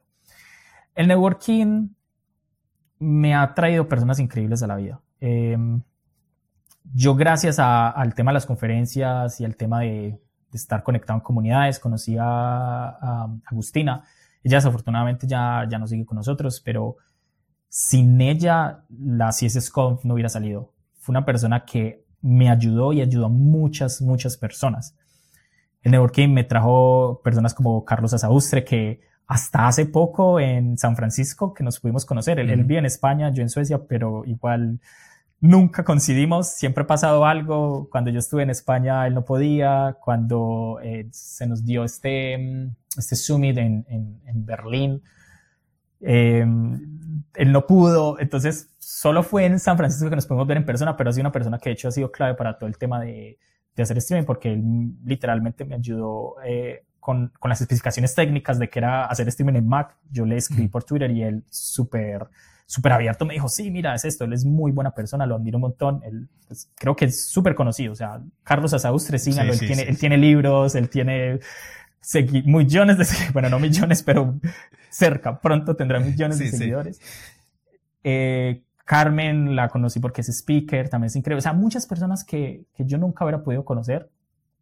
Y, tú, por ejemplo, mm. si no es por haberme inventado a, a, crear contenido, a hacer networking, a preguntar, a eso. Entonces, eh, hay algo que, pues, realmente una de las razones por las que yo estoy haciendo este curso de UX que te conozco, que, te, que te digo, no es, por, no es necesariamente porque vaya a aprender mucho de UX, porque por, por, lo que yo hago en general, yo ya estoy muy familiarizado con el UX, ha sido algo de mi interés, entonces yo, he leído libros relacionados. Una de las razones más importantes por las que yo estoy haciendo este curso de UX es por el networking. Y ha funcionado, o sea, o sea, expandiendo mi red de personas que tienen el mismo interés. O sea, he conocido estos, estas últimas semanas, he conocido personas increíbles en el curso conocer esos profesionales, eh, conocerlos de verdad, porque no es lo mismo conocer a una persona en una charla y así, o sea, creo que también hay diferentes formas también de hacer networking más profundo que conocer una persona con la que has trabajado en un proyecto. Eso es mucho más, creo que más poderoso, creas un, un bonding mucho más poderoso. Entonces, sí, yo creo 100% en que en hacer networking es sumamente relevante para llevar tu carrera como a otro nivel. No es fácil, pero sigo trabajando en ello. No, y networking es, puede decirse que es un poco más fácil ahora.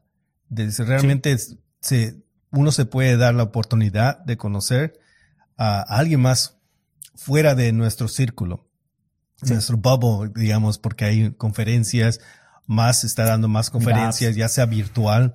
Ah, entonces, eh, aprovechar este tipo de, de, networking que se puede dar y, y, y fuera de las conferencias también. Así que, Ah, Guillermo, muchas, muchas gracias. Yo creo que hay, hay bastantes cosas que no tocamos, que estoy, estoy por seguro que varios conocen, pero muchas gracias por el tiempo que nos has dado y, eh, profundizar y conversar contigo. Así que ha sido un placer para mí.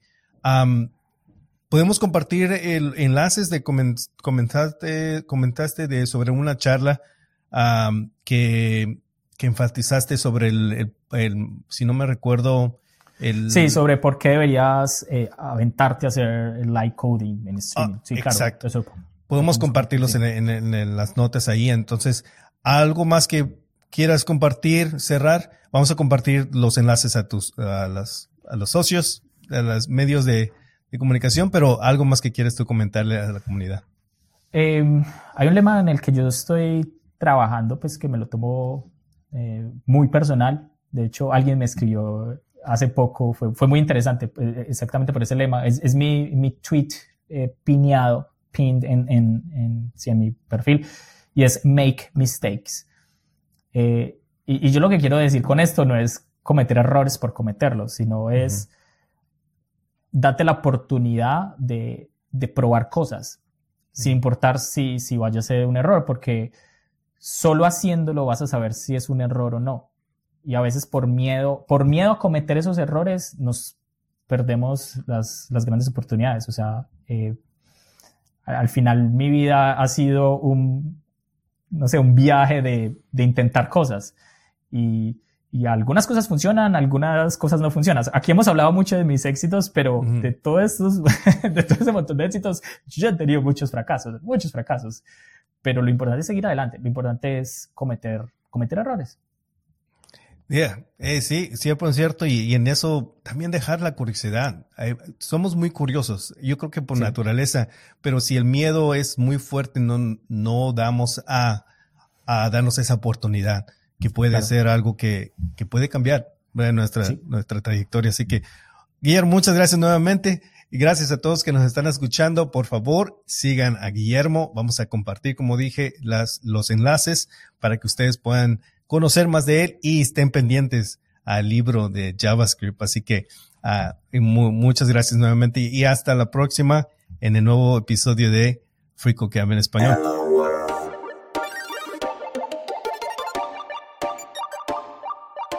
Gracias a todos por escuchar el podcast de Frico Camp en español. Si te ha resultado útil, no dejes de decírselo a tus amigos, ayudará a que más gente lo descubra. Si quieres dejarnos un review de 5 estrellas donde quiera que lo escuches, también será de gran ayuda. Gracias de nuevo y hasta la próxima.